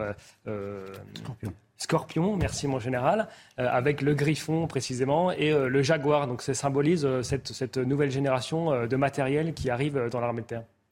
Allez, on va passer au reste de l'actualité. 97 hectares passés au peigne fin en vain. Émile est toujours introuvable ce matin, plus de cinq jours après sa disparition. Les recherches sur le terrain sont maintenant terminées pour laisser place à l'analyse, Chana. Et les gendarmes resteront euh, quand même sur place dans le village du Haut-Vernay pour verrouiller le hameau au grand public. On rejoint tout de suite notre envoyé spécial Stéphanie Roux qui est en direct du Vernet. Alors Stéphanie, maintenant que les recherches sur le terrain sont terminées, quelle est la prochaine étape?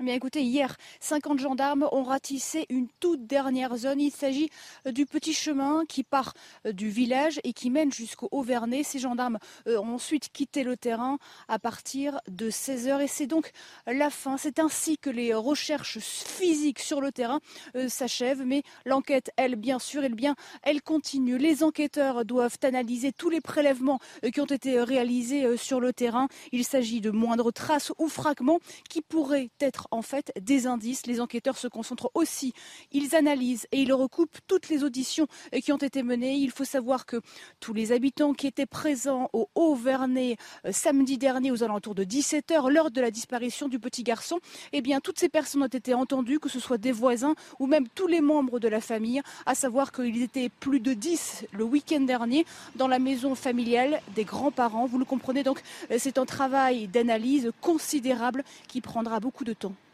Alors Stéphanie, le maire du Vernet, François Balic, a prié ses habitants de ne plus prendre la parole dans les médias? Oui, effectivement, depuis euh, le début de l'enquête, j'ai pu échanger avec de très nombreux habitants. Tous, bien sûr, connaissent la famille du petit Émile. Il faut dire qu'au Vernet, il y a 150 habitants. Et hier, eh bien, changement d'ambiance. Ces habitants étaient plus tendus. Spontanément, ils venaient euh, moins nous parler. Il faut dire que le maire, François Balic, a demandé à tous les habitants de rester sur la retenue. Il veut en fait apaiser les pressions médiatiques. Il veut respecter l'intimité et la quiétude de la famille. Ce maire, François François Balic veut également que son village retrouve la sérénité le plus rapidement possible. À noter que François Balic, donc le maire, va donner une conférence de presse dans la matinée on suivra cela bien évidemment avec vous, Stéphanie Rouquier. Merci en direct euh, du Haut-Vernet dans le département euh, des Alpes de Haute-Provence. Vous restez avec nous sur CNews, une matinale un petit peu exceptionnelle aujourd'hui puisque nous sommes le 14 juillet, jour de fête nationale.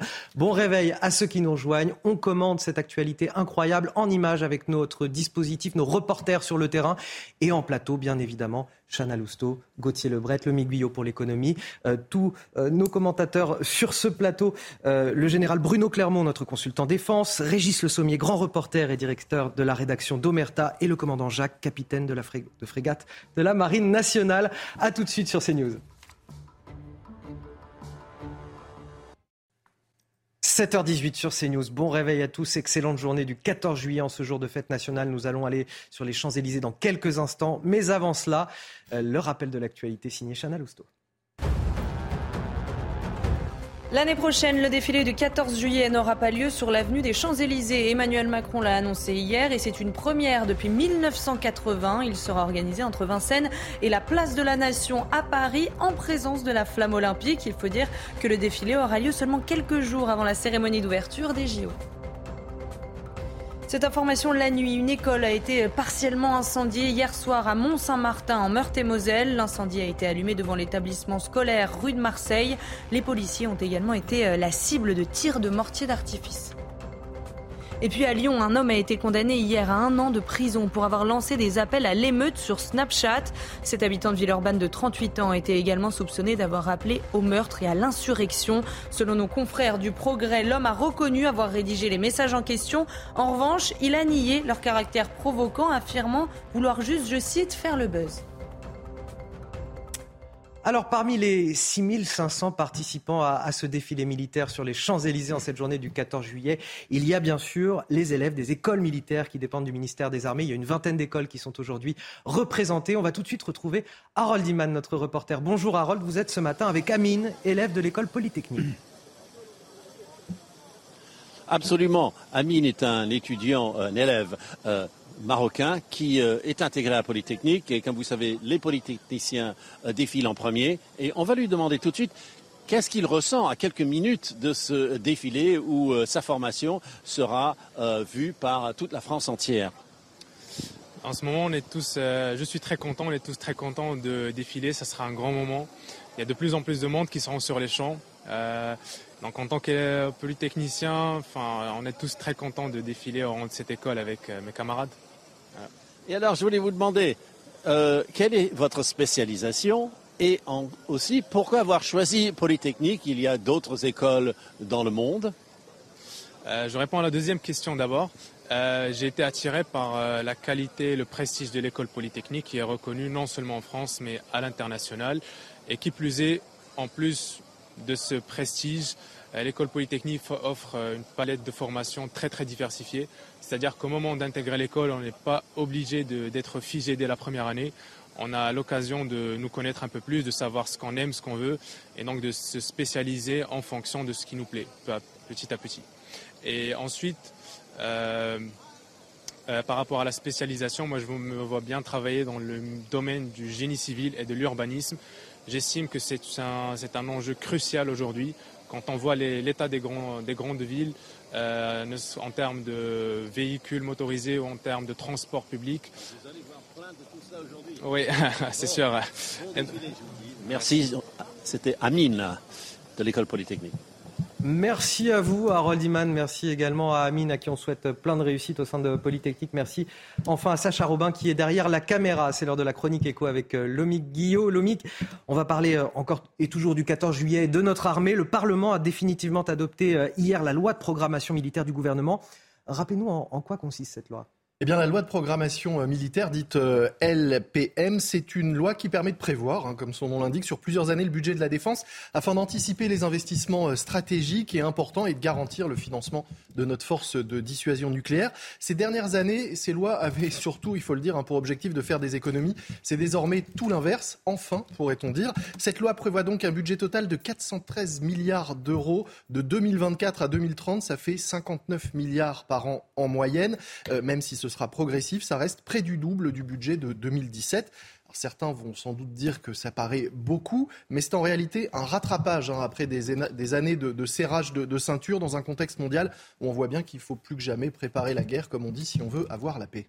Et que va faire l'armée de, tout cet argent? Je dis tout cet argent parce que forcément, pour euh, les gens qui nous regardent, les sommes paraissent astronomiques. Oui, 413 milliards d'euros, c'est vrai que c'est beaucoup, mais il y a tout notre arsenal nucléaire à, renouveler. C'est plus de la moitié du budget, hein, presque 60% qui va y passer pour acheter de nouveaux missiles, de nouvelles têtes nucléaires et puis les engins qui les, portent, hein, euh, sous-marins et rafales. Il faut aussi construire notre futur porte-avions. Ça, ça va nous coûter un peu plus de 10 milliards d'ici 2038. Et puis avec le reste, eh l'armée va investir dans de nouvelles armes. On en a bien besoin, comme des drones, des satellites ou encore ces fameuses armes hypersoniques qui ont récemment euh, été testées avec succès. Plusieurs milliards seront aussi consacrés à l'espace et à la cyberdéfense un autre sujet d'importance. Et puis enfin, cette loi prévoit un budget, alors minime, mais un budget tout de même pour renforcer les liens entre l'armée et la population et impliquer la société civile dans la protection du pays. Ça passera notamment par le développement de la réserve opérationnelle, un plan famille et des opérations visant à renforcer le lien nation-armée. Vous le voyez, j'ai mis ici un, extrait d'un document du ministère de la Défense qui présentait cette euh, loi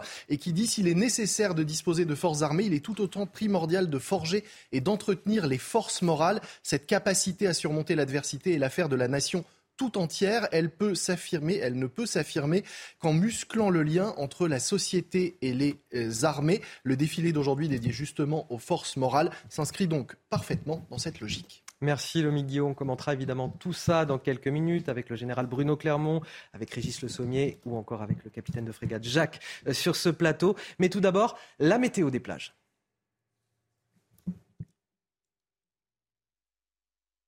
Retrouvez la météo des plages avec Aquatechnique, spécialiste des solutions de filtration de l'eau depuis 1990. aquatechnique.fr un soleil souvent voilé sur les plages de la Manche pour ce jour férié, de la chaleur, 27 degrés au Touquet, 28 à Deauville. L'arrivée des nuages au fil des heures à l'avant de la perturbation sur les plages du sud de la Bretagne. Seulement 23 au meilleur de la journée à Quiberon, 18 dans l'eau, un indice UV de 8. Il va faire très chaud pour les juilletistes sur les côtes de la Nouvelle-Aquitaine. 31 degrés à l'ombre à Arcachon, 23 dans l'océan, un indice UV quasi extrême. Plus de Mistral ni de Tramontane sur le golfe du Lion, mais un vent de secteur sud sur le Transat ou la serviette. 10 pour l'index UV, pensez à la protection solaire. Une mer à 25. À 27 en Côte d'Azur, mais dans l'air jusqu'à 31 degrés. Et la tempête de ciel bleu pour les vacanciers. C'était la météo des plages avec Aquatechnique, spécialiste des solutions de filtration de l'eau depuis 1990. aquatechnique.fr Le ciel de votre 14 juillet avec la météo d'Alexandra Blanc. Regardez votre météo avec Samsonite Proxys. Légère, résistante, durable. Une nouvelle génération de bagages. Alexandra, est-ce que la patrouille de France aura un, ciel dégagé aujourd'hui? Non, ciel très nuageux actuellement euh, du côté de Paris. On va conserver ce même type de conditions météo tout au long de cette journée de vendredi, avec en prime actuellement, au moment où je vous parle, quelques petites, mais toutes petites gouttes de pluie euh, sur euh, le bassin parisien et notamment du côté des Champs-Élysées. Mais rassurez-vous, les précipitations vont s'arrêter. On va retrouver un temps sec, mais pas ensoleillé, en tout cas en région parisienne, avec donc ce matin des nuages au nord. On retrouve également une nouvelle perturbation qui arrive par la Bretagne, partout ailleurs du plein soleil. Et dans l'après-midi, on va retrouver un temps assez variable. La perturbation va progresser en direction des Pays de la Loire. On retrouvera également un temps brumeux, nuageux près des côtes de la Manche ou encore en allant vers les Ardennes et partout ailleurs du grand beau temps avec néanmoins le retour du vent d'autant, notamment sur le midi toulousain. Et puis on a du vent également, ce flux de sud au pied des Pyrénées. Donc conséquence, par effet de fun, eh bien, les températures vont s'envoler. Alors ce matin, c'est relativement doux, 17 à Paris, 24 degrés à Nice ou encore 21 degrés à Perpignan. Et dans l'après-midi, les températures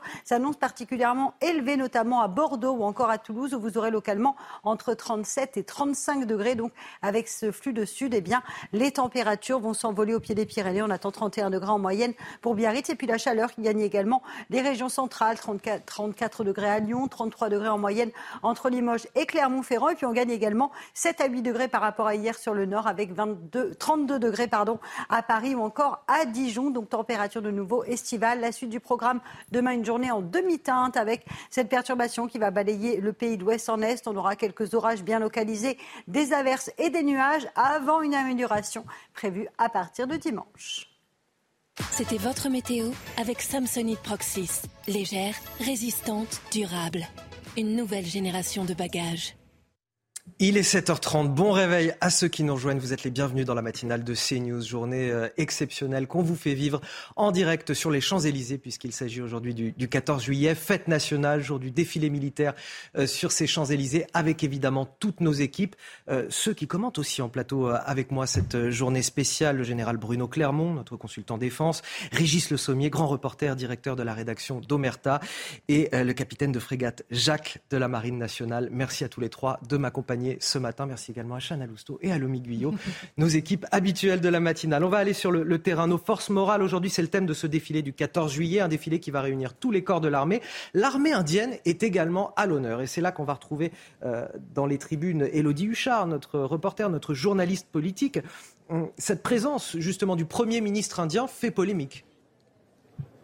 Oui, exactement. Et d'abord, je vais vous montrer, euh, Anthony, où sera assis euh, le Premier ministre indien. Évidemment, une place de choix juste à côté du président de la République et de son euh, épouse. Une place de choix juste en face des Champs-Élysées. Vous le savez, effectivement, il est d'usage que le président Macron, comme ses prédécesseurs, invite des représentants étrangers. C'est la quatrième visite du, du Premier ministre Modi en France. Alors la troisième sous Emmanuel Macron. Les deux hommes se sont déjà vus hier. Ils ont dîné. Ils se reverront à 17h pour des entretiens. Et puis ce soir, un grand dîner au Louvre, un dîner officiel avec plus de 200 personnes. Du côté de l'Elysée, on explique que l'Inde est un partenaire stratégique mondial de premier plan, qu'il faut entretenir de bonnes relations. Il y a aussi évidemment d'importants contrats à la clé, mais ça n'est pas vraiment l'avis de l'opposition. Par exemple, Sandrine Rousseau a expliqué qu'elle ne viendrait pas assister en tribune à ce défilé du 14 juillet en raison de sa présence. On rappelle que les députés sont invités évidemment à participer à ces euh, festivités. Une présence donc polémique, mais l'Elysée lui réserve un bon accueil avec ces deux jours, vous l'avez vu, ponctué d'un certain nombre de rendez-vous importants avec le président Macron. Merci à vous, Elodie Huchard. Merci également à Charles Baget qui est derrière la, caméra. Je voudrais qu'on commente tout ça avec vous, euh, Régis Le Sommier. Euh, la dimension euh, internationale, quelque part, de cette cérémonie du, du, 14 juillet, de ce défilé militaire, l'importance de nos partenariats stratégiques et notamment dans le cadre aujourd'hui de la guerre en Ukraine dans le cadre de la guerre en Ukraine et dans le cadre de la recomposition mondiale, faite planétaire, qui a provoqué cette guerre en Ukraine. Qui est important dans le fait d'avoir un allié comme l'Inde présent sur le défilé, c'est que l'Inde, bah, c'est traditionnellement un partenaire de la Russie. Faut le rappeler, c'est aussi le premier pays en termes de population. Il a doublé la Chine récemment. Et euh, en effet, on peut dire, oui, il y a polémique parce que euh, Narendra Modi euh, n'est pas particulièrement un grand démocrate et euh, il est accusé euh, comment d'avoir persécuté les musulmans et les chrétiens d'ailleurs en, en, Inde. C'est quelqu'un qui est, on, comme le dit, c'est un régime comme le dit euh, souvent Emmanuel Macron, illibéral, euh, l'Inde, mais euh, on est capable de s'asseoir là-dessus parce que aujourd'hui on a besoin d'alliés solides, on a besoin d'abord de déboucher pour nos armes, puisque il y a un contrat d'armes, notamment de Rafale, d'achat de Rafale à la clé. il ne vient pas simplement pour pour faire, pour regarder un, beau un beau défilé. Donc tout ça, il y a un enjeu énorme et il y a un enjeu aussi au niveau international, puisque comme je, vous le rappelais, la Russie est le premier partenaire de l'Inde. Euh, c'est euh, sur un pays sur lequel la Russie s'appuie aujourd'hui euh, pour écouler son pétrole, donc pour contourner les sanctions imposées depuis le début de la guerre en, Ukraine. Donc il est, il est, pour la France important de se montrer avec ce partenaire clé au niveau international. Général Bruno Clermont, la situation géopolitique montre aujourd'hui l'importance que doit avoir notre armée, le budget qui lui est alloué, la pointe euh, technologique dont elle doit faire preuve euh, au, quotidien finalement Alors la France a une chance euh, que n'ont pas les autres pays, c'est que nous avons une industrie d'armement souveraine. 90 à 95% des armements qui sont produits pour les armées françaises et qui sont d'ailleurs exportés très largement sont le fait d'une industrie nationale, d'une industrie souveraine. C'est important et c'est la conséquence en fait de la dissuasion nucléaire que le général de Gaulle a voulu euh, et la quatrième République, puis le général de Gaulle a voulu au début des années 60, qui nous a doté d'une industrie souveraine. Cette souveraineté, c'est une force pour la France. Je pense qu'il a été rappelé tout à l'heure euh, euh, l'importance de l'industrie d'armement en matière d'innovation, en matière de nouvelles technologies. Les armées tirent beaucoup de technologies vers le haut. Les armes, c'est compliqué. Évidemment, les, armes sont de plus en plus compliquées, de plus en plus technologiques. Donc, c'est un atout euh, d'innovation fondamental. Et je pense que tout à l'heure, euh, euh Guillaume l'a dit.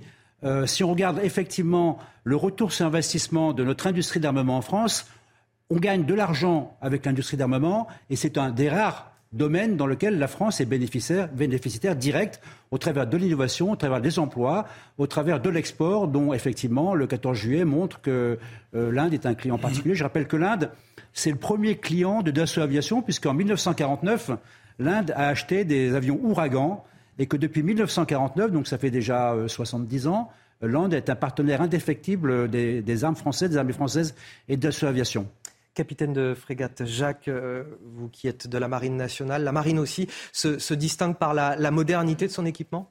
Oui, absolument. Et alors, on parlait, on parlait de l'Inde. Euh, donc, c'est un partenaire très important pour la France, avec notamment un exercice qui se conduit euh, annuellement avec l'Inde, l'exercice Varuna, auquel j'ai participé en, 2019. Nous avions notamment conduit un exercice de, de, ravitaillement à la mer, un exercice assez spectaculaire dans lequel les bâtiments en route, les, bateaux en route se placent euh, à quelques mètres l'un de l'autre euh, en tenant leur cap au degré près pendant, euh, plusieurs heures pour pouvoir se, ravitailler en, carburant.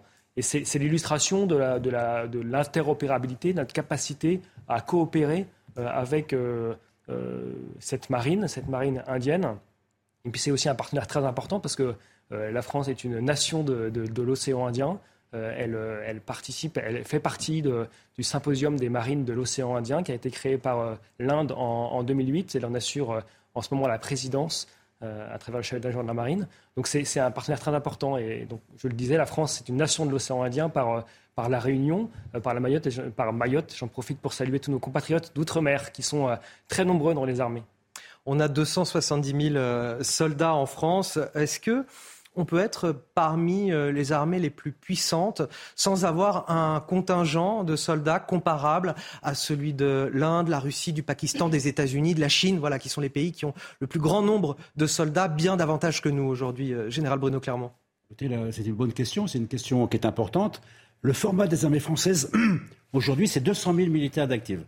Il n'a jamais été aussi faible, aussi bas de l'histoire récente des armées militaires de la France. Donc on a une armée qui est belle, qui est bien entraînée, qui est bien commandée, avec des, soldats, des sous-officiers de très grande qualité, de bons équipements, mais une armée qui est de taille très réduite.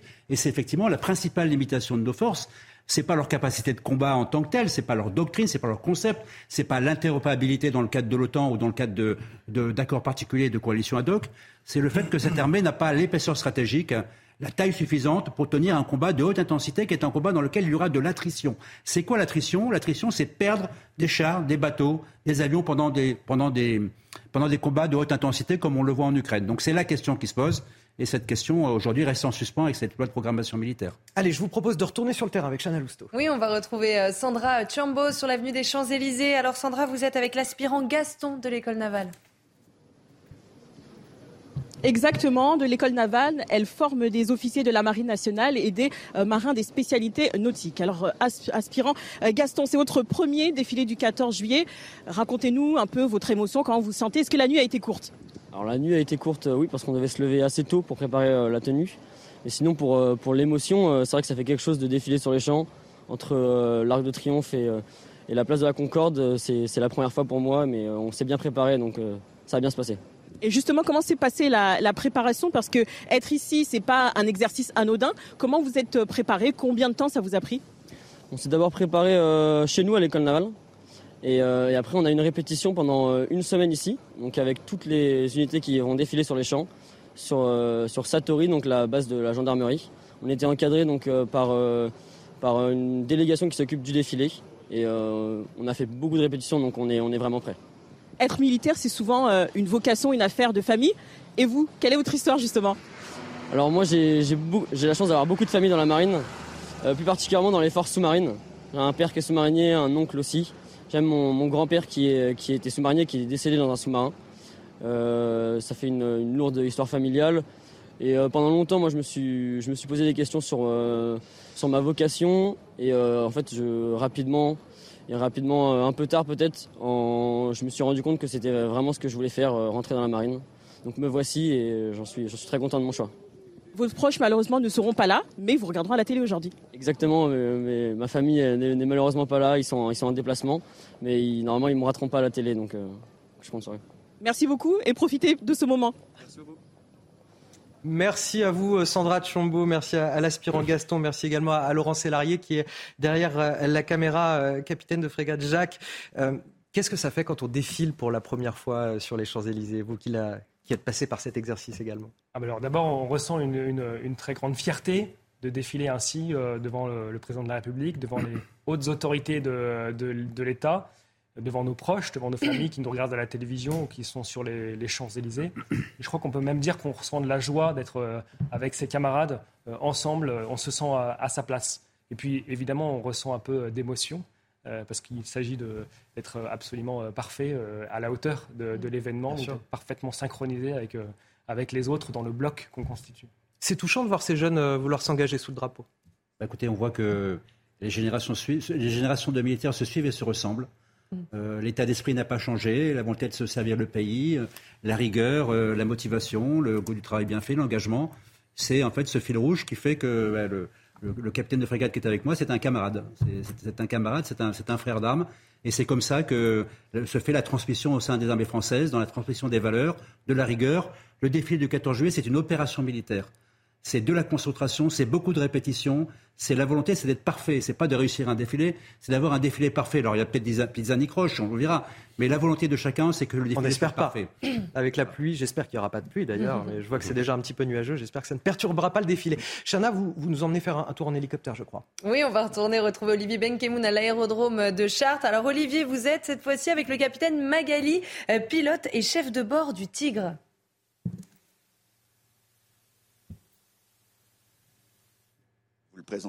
Bonjour, euh, capitaine. C'est vraiment l'armement fait pour euh, la guerre de haute intensité.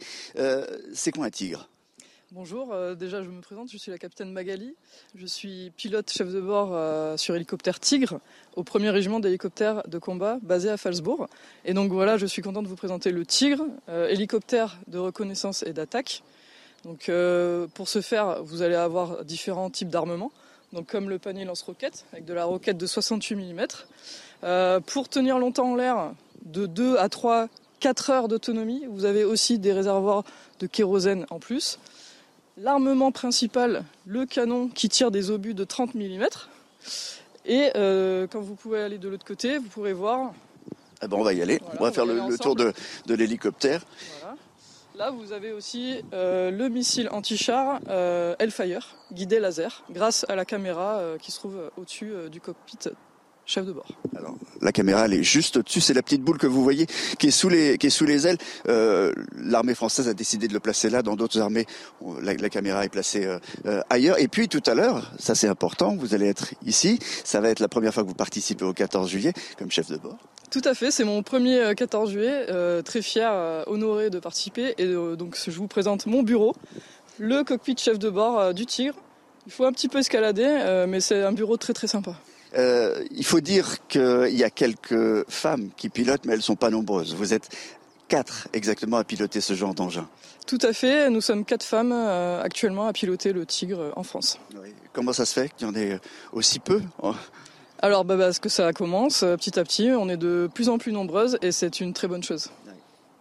Eh ben, merci beaucoup. On vous souhaite euh, un excellent, euh, un excellent défilé euh, tout à l'heure. C'est d'une précision incroyable. Juste une chose, parce que c'est quoi? C'est plus ou moins trois secondes le passage, il hein, faut le dire. Hein. Tout à fait, c'est plus ou moins trois secondes. un seul essai. Donc voilà, faut pas se louper, faut être au top. Bon, ben vous, vous allez l'être. Merci beaucoup. Le tigre. Merci à vous, Olivier Benkemoun. Merci à, Michel Troya qui est derrière la caméra. Et merci aux militaires qui vous accueillent euh, aujourd'hui. Euh, c'est assez impressionnant cet hélicoptère. Euh, Général Bruno Clermont. C'est un hélicoptère de combat, c'est un programme euh, franco-allemand du début des années 80 euh, qui équipe l'armée française, euh, qui équipe l'aviation légère de l'armée de terre, puisque il y a une aviation dans les, dans les trois armées. Il y a celle de l'armée de l'air, il y a celle de la marine et celle de l'armée de terre. Un hélicoptère très performant qui va faire l'objet d'une rénovation prochainement.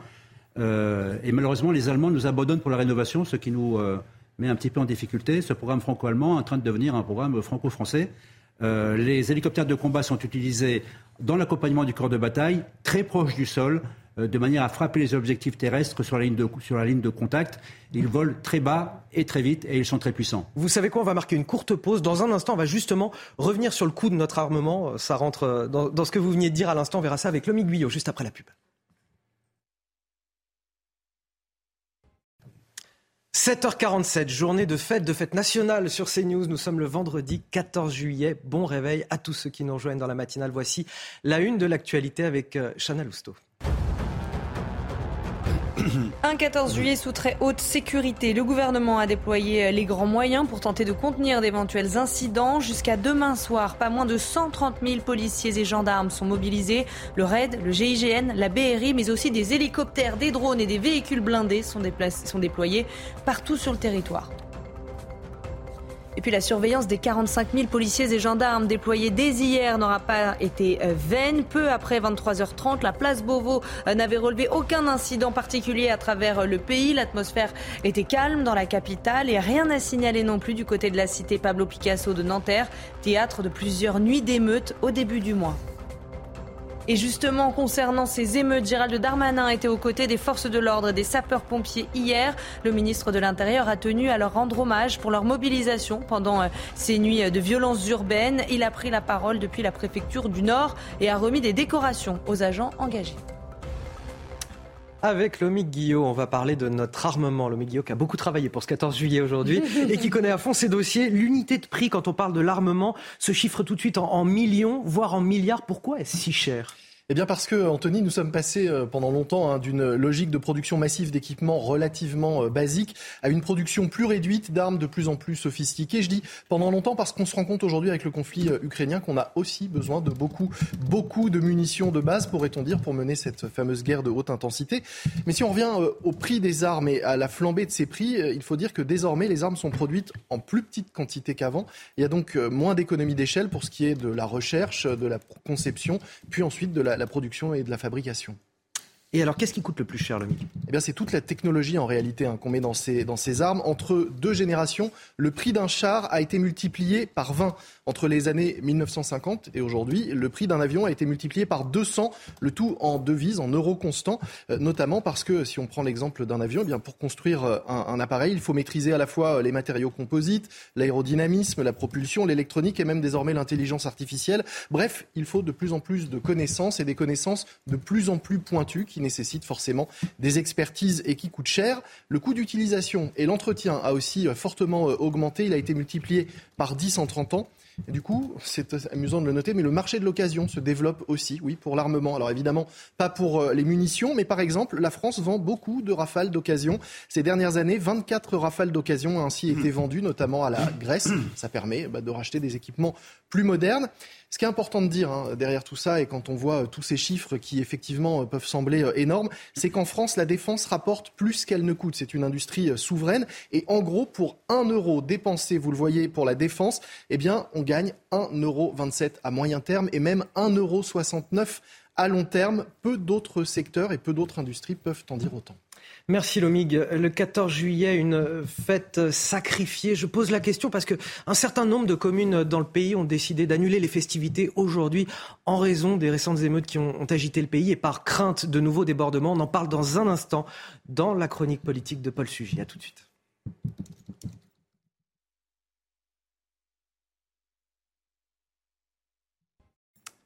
Paul Sugy nous a rejoint sur ce plateau. Bonjour Paul. Plusieurs communes en France ont choisi euh, d'annuler les traditionnels feux d'artifice du 14 juillet à cause du risque d'émeute. Est-ce que cette euh, précaution vous paraît justifiée?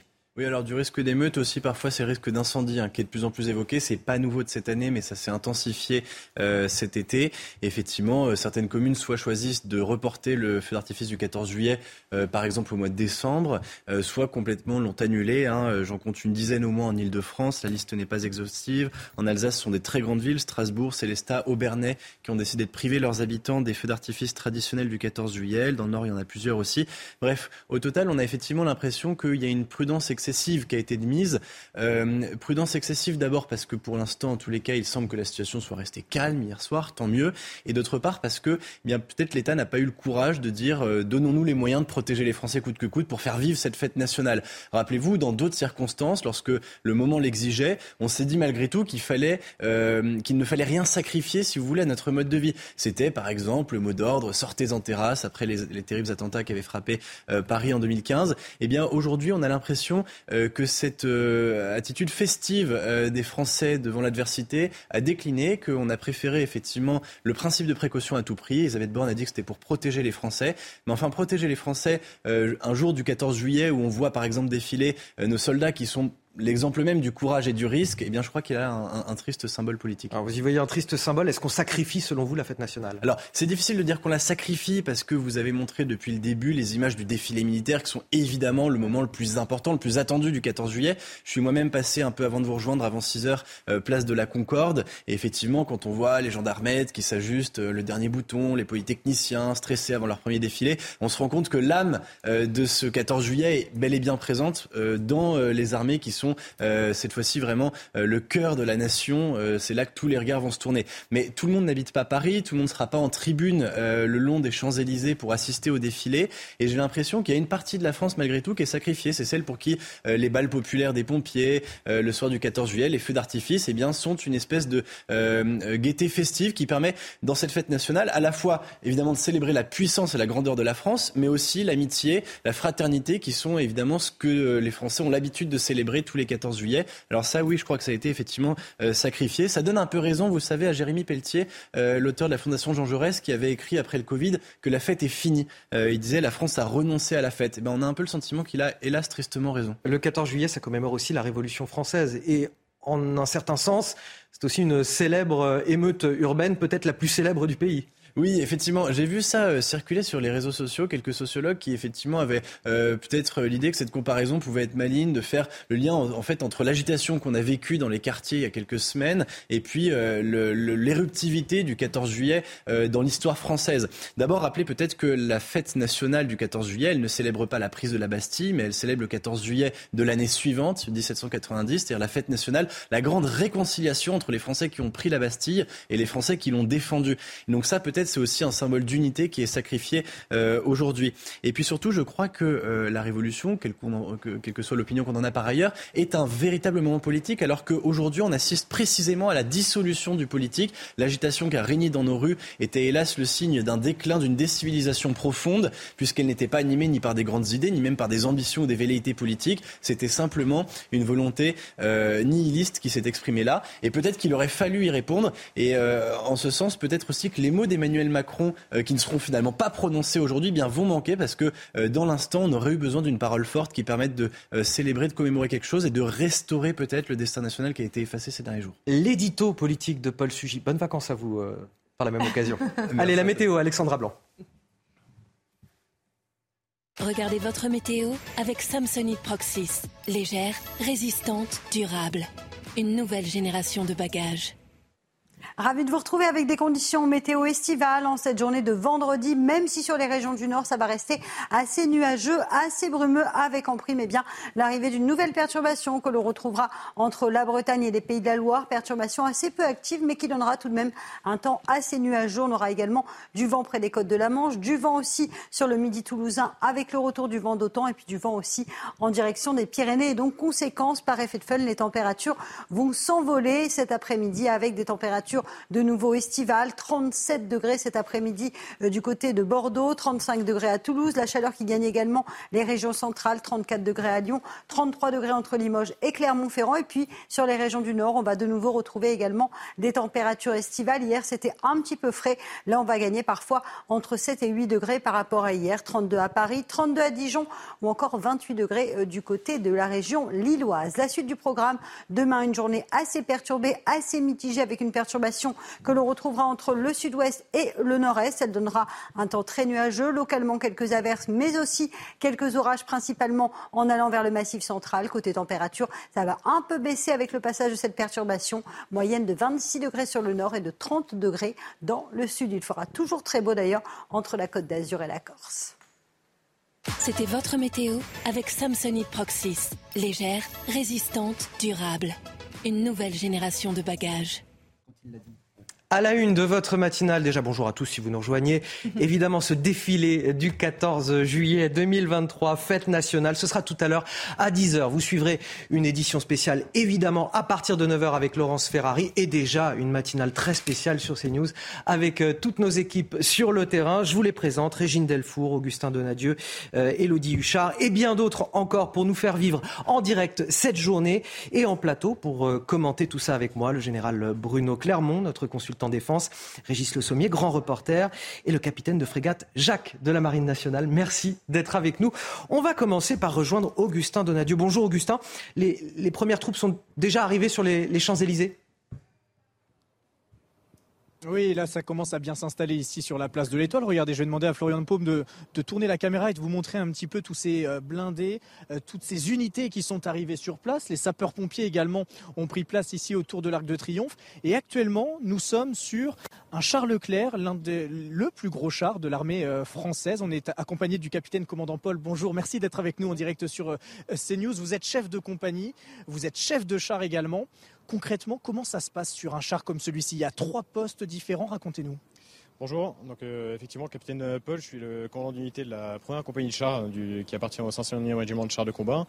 Euh, ma particularité à moi, c'est d'être à la fois commandant de compagnie et chef de char. Le, char que vous voyez euh, ici, donc le, le, char Leclerc, le fleuron de la cavalerie française, s'organise avec un équipage de trois personnes. Le chef de char qui est juste ici, le tireur qui est ici et le pilote euh, qui est euh, juste ici, dans son poste. Au sein de, du char, donc la communication se fait euh, uniquement par un casque interphone qui nous permet d'avoir de, un esprit d'équipage assez fort. Parce que les, 1500, les 1500 chevaux font un bruit monstre. Effectivement, donc 1500 chevaux qui nous permet d'allier vitesse, mobilité et protection. On, on peut aller facilement jusqu'à 60 km/h sur tous les terrains. mais à l'intérieur du, du, char, en fait, euh, ce qui est assez paradoxal, c'est qu'on n'entend euh, pas grand-chose. Euh, voilà, donc avec le, ce, fameux casque interphone, finalement, le, les bruits environnement sont, assez, assez faibles. Et la particularité de ces chars Leclerc, c'est que leurs tourelles mobiles permettent eh bien, de, de, de, viser euh, un ennemi alors que l'ennemi euh, est euh, en, en, en, mouvement. Pardon. Effectivement, c'est une capacité qu'on a de pouvoir tirer en, en mouvement. donc vous pouvez avoir le, la tourelle qui est à gauche en visant une, une cible, tout, tout, en continuant tout droit. voilà, c'est une grosse capacité qu'a le, le char Leclerc. Oui. On est le 14 juillet aujourd'hui, vous êtes sur la place de l'Étoile, vous allez descendre les Champs-Élysées, qu'est-ce que ça vous fait? Bah, C'est une énorme fierté pour, euh, pour la première compagnie et, euh, pour le régiment, euh, et tout particulièrement pour tous les hommes qui, qui le composent. on va essayer d'être d'être le, les meilleurs possibles pour offrir un 14 juillet de qualité à tous les, à tous les Français et particulièrement à, à tous ceux qui nous regardent. Comment vous vous êtes préparé C'est des répétitions avec les chars Leclerc sur une piste vierge Effectivement, donc on était sur le site de Bretigny-sur-Orge où on a pu s'entraîner pendant une semaine euh, au défilé euh, pour que tout soit euh, impeccable le jour J. Et là, ça y est, nous y sommes. Eh bien, écoutez, on va vous souhaiter bon courage, un bon défilé du 14 juillet. Voilà, ce sont des, des, des, compagnies entières avec leurs unités là qui sont prêtes à, à descendre, à défiler sur cette plus belle avenue du monde, rejoindre la tribune présidentielle place de la Concorde. Ces Charles Leclerc sont en train d'être bichonnés pour ces dernières minutes avec ces militaires qui sont en train de, de passer un dernier coup d'éponge sur les, sur les chenilles de ces Charles Leclerc ici, place de l'Étoile. Et vous nous faites plaisir avec ces très belles images. Merci à vous, Augustin Donadieu. Merci à, Florian Paume derrière la caméra. Merci au, capitaine Paul qui a accepté de, répondre à, vos questions. Avec Régis Le Sommier, je voulais aborder cette question. On a aujourd'hui une armée euh, moderne. C'est ça qu'on célèbre aujourd'hui, ultra entraînée. Oui, alors ça, on va faire un petit, un petit peu de cocorico. Et en ce jour, Mais allons-y, c'est le jour pour le faire. Hein. On, est là pour ça, il n'y a pas de problème. Pour rappeler à propos de l'armée française, c'est euh, ce qui s'est passé dans les dix dernières années. Euh, l'engagement au Sahel en particulier, euh, depuis 2013 avec l'opération Serval, qui s'est muée en, opération Barkhane l'année suivante, c'est un terrain d'expérimentation, d'entraînement d'une armée qui a été extraordinaire. C'est peut-être le terrain africain, c'était peut-être le terrain le plus difficile au monde en termes de, de contraintes, d'effets sur le matériel aussi, qui a, qui a, qui a été extrêmement abîmé, mais surtout d'entraînement des hommes. Euh, je parle de l'armée de terre, euh, je peux parler aussi euh, de l'armée de l'air, puisque l'armée française est une des rares, peut-être la seule je parle sous votre contrôle général puisque c'est votre parti, l'aviation, euh, en Europe à faire des déploiements comme on se souvient par exemple l'opération Hamilton, euh, où euh, avec trois ravitaillements, l'armée française est allée frapper en Syrie depuis ses bases en France. Donc elle est capable de faire des choses assez incroyables.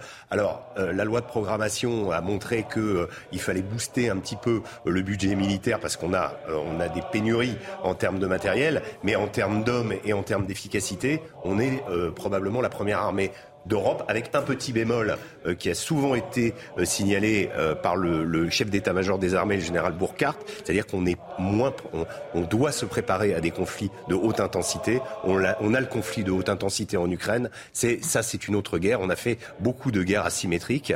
On est très bon, mais il faut aussi qu'on sache se transformer. Je voudrais un instant qu'on commente ces images qu'on observe en direct. Vous sauriez me, les décrire de, de, quoi s'agit, de qui s'agit-il surtout? Alors ça, c'est la, c'est la, promotion. 2023-22 de l'école de l'air qui s'appelle euh, Capitaine Romain Gary, euh, qui porte la fourragère des euh, compagnies de la Libération, la fourragère verte. C'est la, on l'appelle la première escadrille de France et elle chante son chant de promotion sous la direction d'un, des officiers de cette promotion. Mais quel œil je, suis impressionné. Je suis impressionné. de la promotion de la promotion Romain Gary, capitaine Romain Gary de l'école de l'air et de l'espace. Merci général Bruno Clermont-Chanon. On va retourner sur le terrain. Oui, on va retrouver Elodie Huchard dans les tribunes, place de la Concorde. Alors Elodie, aujourd'hui c'est un défilé de militaires, mais aussi un défilé de politique. Alors dites-nous quelles personnalités sont attendues aujourd'hui?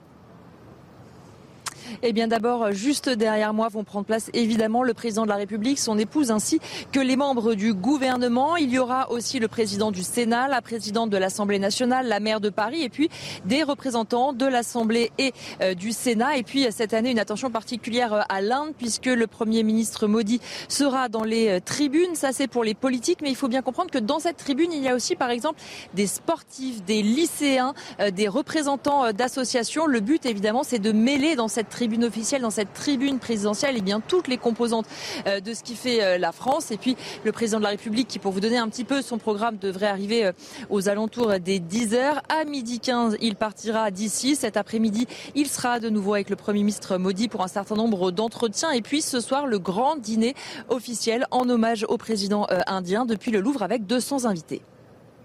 Merci à vous, Elodie euh, Huchard. Merci également à Charles Baget qui est derrière la caméra. Gauthier Lebret, peut-être un, petit mot sur le, chef de l'État qui aujourd'hui ne souffrira pas de la contradiction d'un journaliste euh, sur un plateau ou du moins à l'Élysée pour la traditionnelle interview du 14 juillet, puisqu'il déroge à l'exercice encore une fois cette année. Oui, il goûte peu à cet exercice puisqu'il ne l'a fait que deux fois depuis qu'il est arrivé à l'Élysée. Mais cette fois-ci, c'est lui qui avait pris l'engagement euh, devant les Français de reprendre la parole pour faire un point le 14 juillet, qui devait acter la fin de ses 100 jours. Mais pour plusieurs raisons, il y renonce. Trois raisons des émeutes possibles ce soir et le risque d'une petite phrase qui pourrait venir embraser euh, tout cela.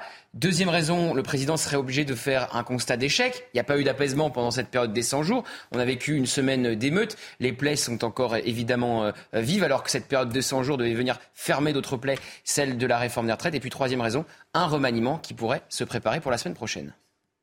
Merci euh, Gauthier Lebret. On va repartir sur le terrain, euh, Chana. Oui, on rejoint tout de suite euh, Régine Delfour, près de la place de l'Étoile. Régine, vous êtes cette fois-ci avec le capitaine Thibault, commandant d'unité de la 3e compagnie du 3e RPIMA. Oui, je suis avec euh, le capitaine Thibault. Capitaine, donc euh, c'est votre premier défilé motorisé, mais ce n'est pas votre premier euh, défilé du 14 juillet, puisque vous avez défilé quand vous étiez élève à Saint-Cyr. Qu'est-ce que cela représente pour vous? C'est pour moi une fierté à trois titres. Tout d'abord, titre du régiment, Nous sommes le premier régiment à percevoir le Serval et à défiler dessus sur les Champs-Élysées. Une fierté familiale et collective. Voilà, nous sommes fiers de défiler devant nos amis et nos familles. Et enfin, une fierté individuelle. Voilà, c'est un immense honneur de défiler devant notre nation. Il y a quatre mois, vous étiez euh, donc commandant d'unité à bord euh, d'un véhicule de l'avant blindé. Désormais, c'est à bord euh, du Serval. Quels sont les changements en fait? Eh bien, en tant que commandant d'unité, je retiendrai quatre améliorations majeures offertes par le Serval. Tout d'abord, sa capacité d'infiltration. Vous avez un véhicule qui est relativement compact, avec une motorisation puissante mais discrète, et ce qui nous permet de nous infiltrer derrière les lignes ennemies sans nous faire déceler. Euh, deuxièmement, je retiendrai les capacités de protection du personnel. Vous avez un blindage qui est amélioré, notamment en dessous du véhicule, avec une protection accrue contre les mines et les engins explosifs euh, improvisés.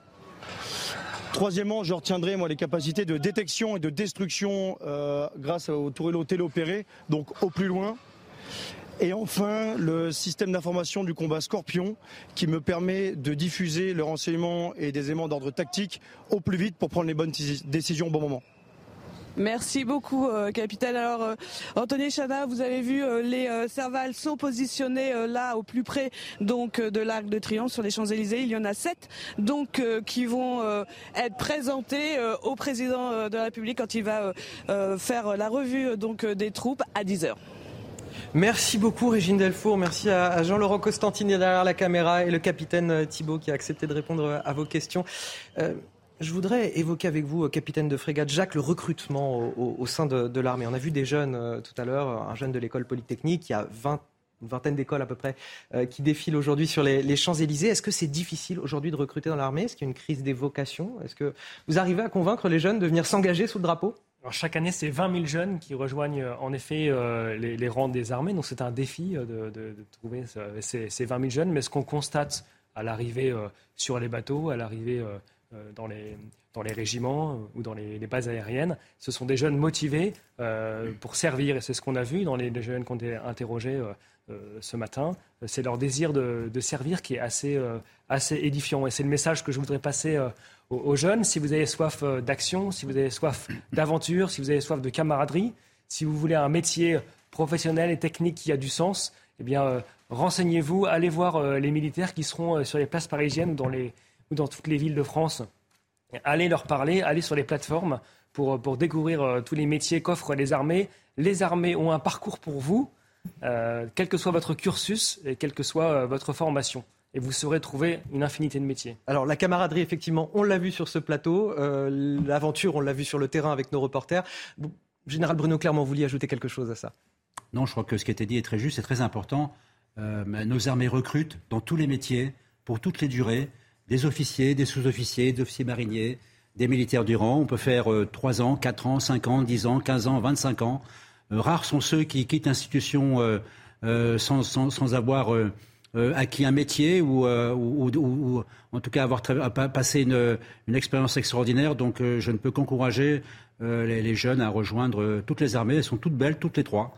Elles sont toutes les trois aussi belles, elles sont toutes les trois aussi importantes et, donc n'hésitez pas, c'est l'occasion de, se renseigner aujourd'hui. Il va y avoir pas mal, après le défilé du 14 juillet à Paris, mais également dans des grandes villes, il va y avoir des démonstrations de matériel, d'équipement. Donc c'est le moment de se renseigner au contact des armées. Allez, vous restez tous avec moi sur ce plateau. On marque une courte pause, on revient dans un instant et on sera sur le terrain avec Sandra Chambaud et Laurent Sélarié, euh, qui est aux côtés du caporal Anthony du 132e régiment d'infanterie sino-technique. A tout de suite.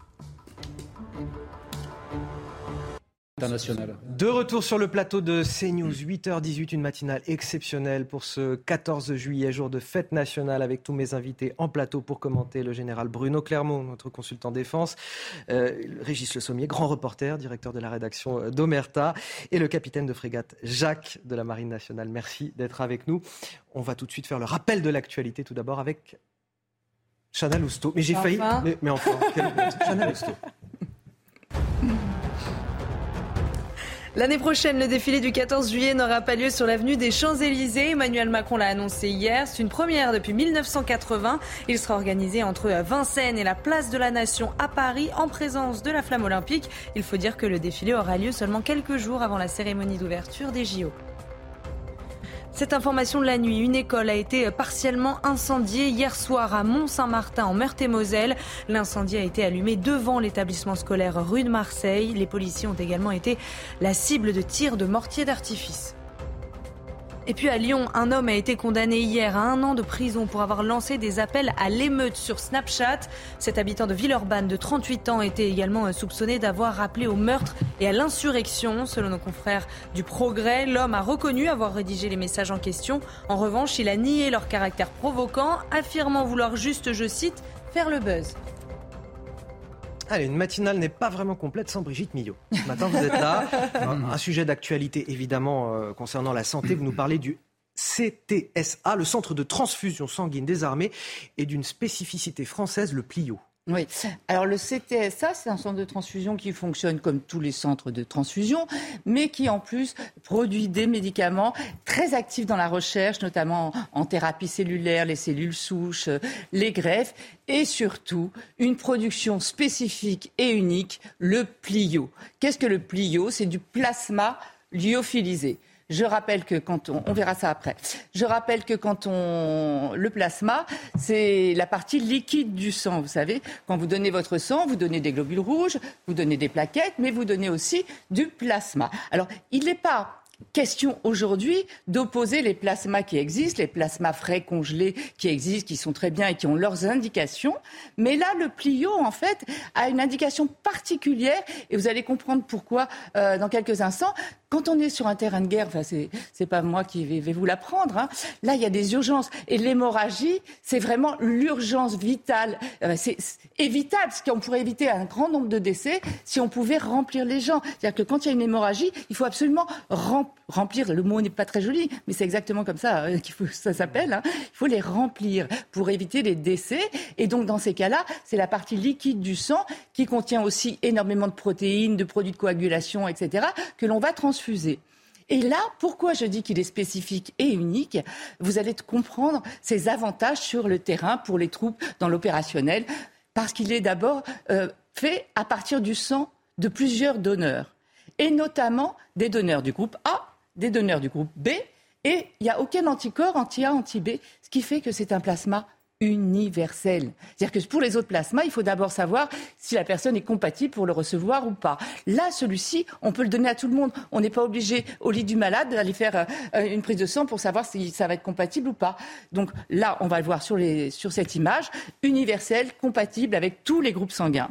Il se garde à température ambiante. Les autres plasmas congelés, frais congelés, eux, il faut les garder à moins 30 degrés. Vous comprenez bien que sur euh, un terrain, c'est pas possible d'avoir des congélateurs à moins 30 degrés. Et celui-ci se garde entre 2 et 25 degrés à température ambiante. Donc, grande facilité. Ensuite, reconstitution en 3 à 6 minutes. Vous mettez de l'eau, hop, hop, hop, vous avez votre plasma qui est, prêt. Euh, donc, rapidité, alors que les autres, il faut attendre que ça décongèle, etc., etc. Et enfin, péremption, une date de validité de deux ans, contrairement aux autres où la date de validité n'est que d'un an. Donc on peut le garder, le stocker plus longtemps. Donc vous voyez les avantages que ça peut représenter.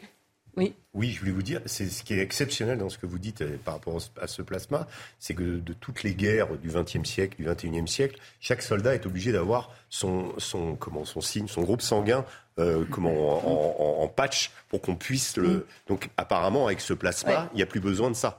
Alors, pour, pour, pour, le, pour transfuser du plasma. Après, si on veut transfuser, transfuser d'autres choses, non. Mais pour transfuser ce plasma-là, il est totalement. Euh, ça, c'est une, une, une, avancée considérable. Alors, il a été quand même mis au point il y a plusieurs années. Hein, il existe depuis un mm. petit moment. Mais c'est vraiment une spécificité française. D'ailleurs, à l'étranger, on l'appelle le plasma français. Donc, c'est quand même cocorico. Bravo.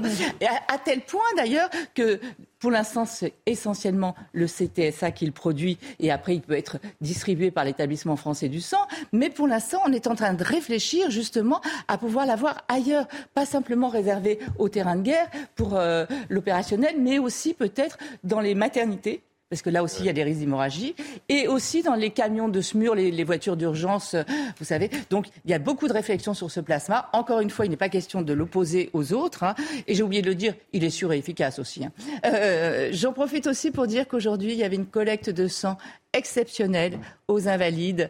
Euh, tous les 14 juillet, il y en a une, mais là, c'était ce matin, ça a commencé à 10h30 et c'est jusqu'à 17h ce soir. Voilà, donc on Et peut encore y aller, c'est bien de le rappeler. Oui, et j'aime bien leur euh, regarder le, sang donné pour le sang versé. Je trouve que le, slogan est joli. Et j'en profite pour dire que de toute façon, on arrive dans une période estivale et son sang, il faut le donner. Tout le monde en a besoin.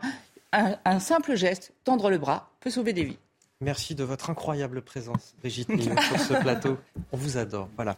Euh, on va rejoindre nos équipes sur le terrain. 6500 participants à ce défilé du 14 juillet, Chana. Oui, on retrouve tout de suite euh, Sandra Chiambo en direct de l'avenue des Champs-Élysées. Sandra, vous êtes cette fois-ci avec le caporal Anthony euh, du 132e régiment d'infanterie cynotechnique.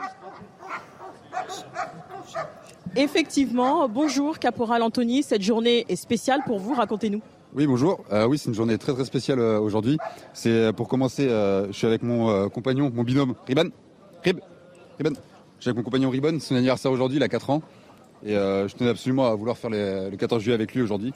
C'est vraiment très important pour moi, surtout juste, avec mon vécu. À 17 ans, je me suis fait agresser à Paris. J'ai fini à l'hôpital. J'ai eu des graves problèmes physiques et psychologiques, surtout psychologiques. Et euh, je voulais prendre une revanche sur la vie. J'avais besoin de, sortir de, cet endroit-là, de totalement changer de vie. Et j'avais besoin de cette rigueur militaire. J'avais besoin de, cette discipline, de cette cohésion que, euh, je ne croyais plus. Et euh, j'ai décidé de vouloir m'engager à l'armée. Et je me suis engagé en tant que militaire durant. Et on m'a parlé du 132e. euh, à Lens- à- avant, à l'époque, c'était le bataillon Saint-Défil de l'armée terre. Je me suis engagé et j'ai découvert son histoire du 1 contre 8. Et ça m'a rappelé mon histoire à moi, où ils étaient 15 contre 1.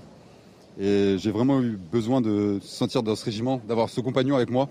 Ce, euh, et c'est ce compagnon qui m'a sauvé. C'est ce qui fait la particularité du 132 euh, aujourd'hui, c'est qu'on a une bête à quatre pattes avec nous.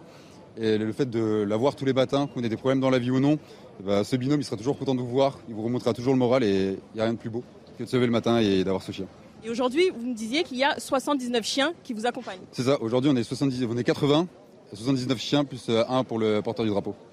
Et donc pourquoi vous avez choisi, euh, enfin pour vous c'était une évidence en fait de choisir ce régiment du coup? C'est ça. J'ai, quand j'ai vu l'histoire du régiment du 1 contre 8, ça m'a, je me suis senti tellement euh, à ma place, comme je vous ai dit, pour le 1 contre 15, que j'avais vraiment besoin de venir, euh, venir faire mon petit bout de vie euh, ici. Et quel euh, message vous pouvez transmettre aujourd'hui aux jeunes, parce que vous avez 27 ans, quel message vous pouvez leur transmettre justement pour les inviter à rejoindre les rangs de l'armée? Bah, C'est que l'armée, c'est une très belle école de vie. C'est vraiment une belle école de vie. Et que dans la vie, il faut se battre. Chaque combat est différent, mais si on veut atteindre ses objectifs, si on a envie de rêver, d'avoir un, avenir, il faut savoir se battre. Et l'armée, c'est une belle école de vie, comme, euh, comme j'arrête pas de le dire. Et du coup, votre sentiment aujourd'hui, en trois mots, qu'est-ce que vous ressentez euh, là, sur l'avenue des Champs-Élysées, à quelques minutes en fait de défilé? Ah bah là, je suis vraiment heureux. C'est, comme vous l'avez dit tout à l'heure, c'est vraiment une revanche sur la vie, où j'ai réussi à me relever. Et aujourd'hui, je suis là, je suis fier. J'espère que mes parents seraient très fiers aussi.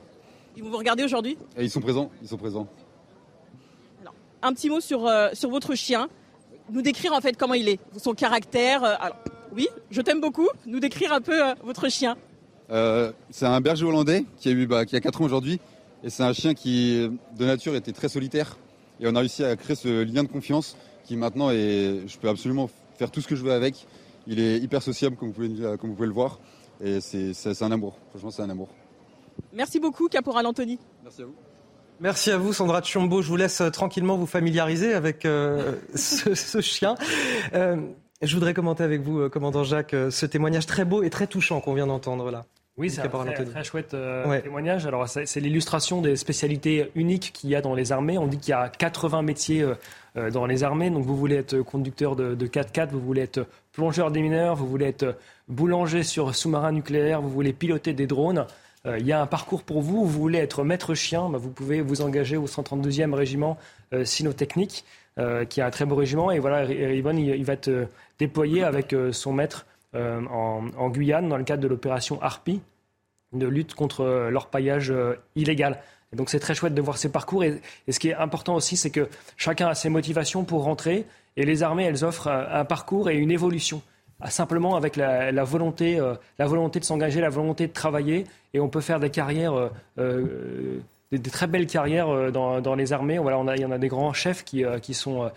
qui, sont entrés à 16 ans dans les armées et qui sont aujourd'hui généraux. Donc tous- les parcours sont possibles et l'armée offre cette possibilité de progresser et de tracer sa voie. Avec beaucoup d'efficacité. En tout cas, nul doute que le, témoignage du caporal Anthony a, donné envie à, plein de jeunes de, s'engager sous le, drapeau aujourd'hui. Chana, on va retourner sur le terrain. Oui, on retourne à l'aérodrome de Chartres retrouver Olivier Benkemoun qui est cette fois-ci avec le lieutenant Mélissa, pilote de l'hélicoptère Caïman. Voilà, un caïman, c'est ça.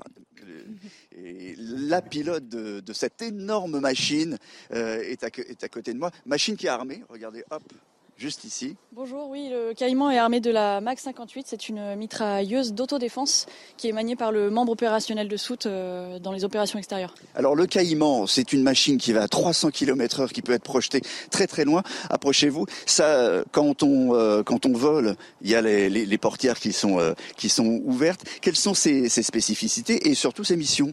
Alors le NH90 Caïman, ça fait un peu plus de 10 ans qu'on l'a dans l'armée de terre. Ses missions, c'est le transport de troupes, le transport de matériel et euh, les évacuations sanitaires. On travaille tant en opération extérieure à l'étranger que sur le territoire national. Par exemple, euh, pour la vallée de la Roya ou lors de l'opération Résilience pour évacuer les malades du Covid. Oui, on peut également mettre un, treuil, euh, élitreuiller des, des, des, personnes. Enfin, c'est assez, euh, c'est un appareil polyvalent. C'est un appareil alors qu'il y a une autre particularité, tout est électronique. C'est le premier où il y a autant d'électronique embarquée dans un hélicoptère. C'est ça. L'ensemble des commandes de vol est électrique, l'ensemble des systèmes est informatique. Ça nous permet d'avoir une machine qui est incroyablement moderne et qui nous aide aujourd'hui à, à accomplir nos missions. Et en termes de modernité, il y a aussi le casque de vol. Eh ben, on va aller vers, vers, le casque. Vous savez que tout à l'heure, on va embarquer hein, à l'intérieur de, de, cet appareil. On, fera, on sera en direct. Et alors, le casque, il a des, bon, une particularité, des particularités. D'abord, il a été moulé euh, sur euh, sur votre votre tête, mais surtout ce casque-là, cette visière, elle est totalement électronique. Toutes les informations sont là, y compris le contrôle de la caméra qui est devant. C'est ça. En fait, le casque est branché à l'hélicoptère et toutes les informations du vol euh, s'affichent devant mes yeux. Ça me permet de regarder dehors sans avoir à, regarder à l'intérieur mes instruments. Ça, ça nous permet de voler en toutes conditions, par mauvais temps, de nuit ou dans, des situations tactiques très compliquées, devant mes yeux, sans me gêner. Et quand je bouge la tête la caméra qui se situe à l'avant de l'hélicoptère bouge en même temps que mon regard et me permet d'avoir une vision à 360 de ce qui se passe autour de, nous. Ça va être votre premier 14 juillet euh, aux commandes de, cette, de cette euh, machine. Euh, je crois que quand vous étiez petite, le 14 juillet, vous le regardiez sur, sur les Champs-Élysées. Quelle émotion on a? Eh bien écoutez, c'est un, un rêve de gosse vraiment. Et, euh, euh, et, je pense à tous mes camarades euh, quand je défilerai, à tous ceux qui ont servi la nation et qui la servent actuellement, et à toute la population, parce que c'est très rare pour nous d'être en contact des gens comme ça. Dernière petite chose, tout à l'heure, on est avec une autre pilote de Tigre, et lorsqu'elle parle de son hélicoptère, elle parle de elle. Vous aussi, euh, vous l'appelez elle, cette, cette, machine ou pas euh, C'est vrai qu'on dit souvent euh, la machine. Euh, c'est le terme qu'on emploie euh, quand on parle de notre hélicoptère. C'est ma machine. Merci beaucoup. On vous souhaite un, un, excellent vol et faites attention à nous parce qu'on on sera, on sera derrière. Peut-être qu'on se parlera, on ne sait pas. On verra.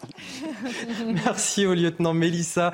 Merci à Michel Troya. Merci à Action Man, alias Olivier Benkemoun, qui va voler tout à l'heure dans cet hélicoptère. Merci à, à tous sur le, le terrain. On va en parler avec vous, capitaine de frégate euh, Jacques, ce bijou technologique est ce, caïman, mais jusqu'au casque en fait, jusqu'au casque du pilote. Et, on comprend tout de suite pourquoi, on en parlait tout à l'heure avec Guillot, tout coûte cher en fait. Oui, c'est en effet un, bijou de technologie. Alors, ces, ces, ces caïmans, ils, servent dans, euh, dans les trois armées. Et ils servent euh, également dans la marine. Donc, et, sur, sur, ma frégate, nous avions ce type d'hélicoptère pour faire de la lutte, de anti-sous-marine, parce qu'il peut aussi immerger un sonar, donc euh, un appareil qui va faire du bruit dans l'eau pour détecter les sous-marins. Et donc nous avions ces, euh, nous avons ces, hélicoptères euh, et qui peuvent, qui sont, qui sont de, voilà, de remarquables bijoux de technologie et qui doivent du coup pouvoir apponter sur le bateau à la mer, même quand la mer est, mauvaise. Donc ça, suppose à la fois beaucoup de technologie et une compétence remarquable de la part des pilotes. Oui, moi, il m'est arrivé lors d'un reportage de, de, voler sur un NH90 je peux vous dire qu'on était en pleine tempête. On a décollé de la base de Landivisio et on est allé euh, dans, dans le, la, la, la, rade de Brest où il y avait un, un vent absolument dingue. Et j'étais extrêmement surpris par la capacité. Alors les hélicos, j'en ai euh, fréquenté pas mal. Celui-là, il bouge pas. C'est-à-dire, on est en pleine tempête il descend le filin, euh, il, fait ses exercices. On était au Cap de la Chèvre, pour, ceux qui connaissent un petit peu euh, la région. Il y avait un vent de dingue et l'hélico, lui, il était parfaitement stable. Donc en effet, c'est assez impressionnant euh, la technologie et ce qu'on arrive dans la maîtrise des éléments avec ce type d'équipement. Alors on va parler du, du, nerf de la guerre, je pense que vous allez tous d'accord avec moi, c'est l'argent, c'est les moyens qu'on déploie pour notre armée. Et on va en parler avec Lomi Guillaume. Quand on regarde les dépenses militaires dans le monde, où situe la France par rapport à d'autres grandes puissances comme les États-Unis, la Russie ou la Chine alors on va commencer avec euh, les nouvelles euh, qui fâchent. En 2010, nous étions la troisième puissance militaire euh, mondiale. Aujourd'hui, nous ne sommes plus que sept ou huitième selon les classements. Troisième si on considère qu'on fait partie de, l'Europe. Alors pourquoi est-ce qu'on a reculé à ce point? Eh bien d'abord parce qu'on a réduit nos, dépenses, hein, on l'a dit tout à l'heure, mais aussi parce que d'autres pays ont intensifié les leurs. Historiquement, ce sont les, les États-Unis qui ont les plus grosses dépenses militaires au monde. Ils dépensent trois fois plus que la Chine, qui elle est deuxième. On trouve ensuite l'Inde, la Russie, le Royaume-Uni. Ça c'est en, en Mais il y a un autre indicateur important et intéressant à regarder quand on parle du budget des, armées, c'est la part du PIB qu'un pays, qu'un pays consacre à ses armées. Le PIB, on le sait, hein, c'est la totalité de la richesse produite par un pays chaque année. Dans le monde, la moyenne, c'est un peu plus de 2 euros de ce PIB euh, consacré à la défense. Euh, c'est une proportion qui a augmenté fortement, hein, notamment cette année, du fait de, la guerre en, Ukraine. L'Ukraine elle-même consacre désormais plus de 30% hein, de son PIB à la guerre, ce qui semble logique. Or, euh, cette spécificité, c'est Oman qui dépense le plus en proportion de sa richesse, près de 11%. 11% de son PIB. Puis l'Arabie saoudite et l'Algérie. La France est à 2% en ce moment. C'est au-dessus de la moyenne européenne de 1,3%. On approche de ces 2%. Et ça correspond au pourcentage qui est demandé par euh, l'OTAN. Alors on a vu côté euh, budget, mais côté force en présence, ça donne quoi? Alors si on regarde la marine, par exemple, les pays qui possèdent les plus grandes flottes militaires sont dans l'ordre la Chine, les États-Unis, la Russie, la Corée du Nord et le Japon. La France n'est que 20e. Ce qui est impressionnant, c'est que la Chine, qui est première, donc, a prévu de continuer à faire grossir sa flotte et de façon euh, assez spectaculaire. Elle va augmenter de 138% d'ici 2030. Enfin, en nombre de soldats, c'est l'Inde qui est largement en tête avec 2,6 millions de soldats en comptant les réservistes. Ça semble assez logique compte tenu de sa population. La Chine, vous le voyez, juste derrière, suivi des États-Unis, du Brésil, du Pakistan et de la Russie. La France est neuvième en nombre de soldats. Espérons que la loi de programmation militaire votée euh, hier va nous permettre de regagner quelques rangs d'ici 2030. Merci euh, Lomic. Euh, capitaine de frégate Jacques, j'ai raison quand je dis finalement le, budget de l'armée, l'argent qu'on dépense pour notre armée, c'est un peu le nerf de la guerre? Oui, naturellement. Alors il y a quelque chose qui est très frappant, moi je trouve, dans ce, dans ce défilé du 14 juillet, c'est le parcours du défilé aérien en particulier, qui part de, l'Arche de la Défense et qui arrive place de la Concorde. Donc c'est un symbole très fort. Euh, et il faut une défense forte pour obtenir la Concorde. Et je crois que euh, le président de la République, euh, nos concitoyens et, la représentation parlementaire, par la loi de programmation militaire, montrent qu'ils ont bien compris cela. et donc ce budget que, que nous avons sur ces sept ans, il va permettre de rénover, de transformer les armées pour faire face aux défis qui s'offrent à nous et qui sont croissants. Général Bruno Clermont. Non, la question de 2% du PIB est importante. C'est un objectif qui a été fixé par l'OTAN il y a déjà plusieurs années. Et, pour que la France soit 2% du PIB, il faut qu'elle soit à un budget de 55 milliards. On est à 44 milliards cette année, on sera à 47 milliards l'année prochaine. 55 euh, au, pas prévu de 3 milliards par an, c'est plutôt aux horizons 2028-2029 euh, euh, qu'aujourd'hui. Donc on n'est pas encore à 2% du PIB. L'Allemagne, à titre d'exemple, a décidé de passer à 2% du PIB en 2024, c'est-à-dire 75 milliards pour le budget de la défense Allemagne, de l'Allemagne en 2024 et 80 milliards en 2027. Donc la question du PIB est évidemment importante. Elle mesure le poids relatif des pays dans l'investissement de la défense. Mais attention, un PIB, ça ne veut pas tout dire. Hein. On voit que le PIB de la France est très inférieur à celui de l'Allemagne. Donc il y a aussi la question de, la, de, de les capacités euh, en valeur absolue euh, de l'investissement qu'on fait euh, dans, dans, le, dans, les équipements militaires pour rester la première armée en Europe. Général Bruno Clermont, juste un mot pour ceux qui nous rejoignent et qui nous voient avec oui, le bleuet de France. ce bleuet, pardonnez-moi. Est-ce qu'on peut rappeler euh, ce qu'il représente Le bleuet de France, c'est une, c'est une vieille tradition euh, de l'armée française. C'est une association, en tout cas un mouvement qui s'est, a été créé par deux infirmières peu de temps après la Première Guerre mondiale pour venir en, en secours euh, aux blessés et aux mutilés de guerre qui étaient dans une quantité considérable. et aujourd'hui, le bleuet de France, qui représente à la fois les, les petites fleurs qui étaient sur les champs de bataille mais également le, bleu de l'uniforme des, jeunes conscrits qui arrivaient dans les tranchées, puisque c'est à l'époque les, combattants étaient en, bleu horizon avec le même le pantalon rouge. eh bien, ce bleuet de France, aujourd'hui, c'est une association soutenue par le ministère des Armées qui a besoin de l'aide, de l'investissement des Français. Et donc, le président de la République a demandé cette année, exceptionnellement, on porte le bleuet de France, les militaires qui défilent, on le voit pour tous les militaires qui vont défiler, mais également tous les citoyens français.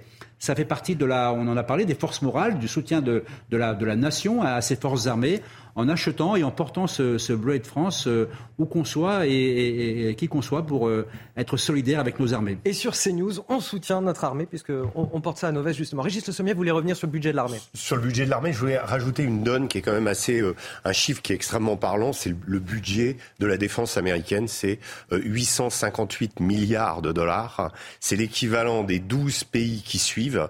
Donc quand on parle de budget de la défense, faut toujours se baser par rapport à ça on dit euh, déclin américain dans le monde, etc. Non, euh, quand on, voit la, force des États-Unis en termes d'investissement militaire, on est, euh, je vous dis, à trois fois le budget de la Chine, par exemple, qui est le deuxième. Donc ça, c'est quand même intéressant de, de noter que le grand leader, ça reste les Américains le défilé du 14 juillet. 6500 participants aujourd'hui sur euh, les Champs-Élysées. Et bien sûr, parmi eux, nos équipes sur le terrain, Chana. Oui, euh, tous les corps de l'armée seront représentés euh, aujourd'hui, on le disait tout à l'heure. Et pour ouvrir ce défilé, l'armée indienne est à l'honneur. Et on rejoint tout de suite Harold Iman en direct donc des Champs-Élysées, aux côtés des forces indiennes, justement, Harold. Alors on a un petit souci technique euh, avec euh, Harold Iman, il ne nous entend pas, c'est pas grave, on le retrouvera un petit peu plus tard dès que ce sera euh, réglé. Je voudrais qu'on rappelle peut-être justement, puisqu'on soulignait la présence des forces indiennes qui ouvrent ce défilé aujourd'hui, capitaine de frégate Jacques, pour quelle raison aujourd'hui l'Inde est l'invité d'honneur de cette cérémonie, de ce défilé? Alors en fait cette année, les 25 ans du partenariat stratégique avec l'Inde, c'est un partenaire très important pour, pour, pour la France et pour les armées françaises. Euh, cette, semaine, il a été interrogé, un des, commandants d'unité de, l'armée indienne a été interrogé et puis a donné comme, mot le mot Josh, qui veut dire en anglais euh, feu, zèle, enthousiasme. Et je crois que c'est un, très beau mot euh, qu'on peut retenir pour ce défilé qui,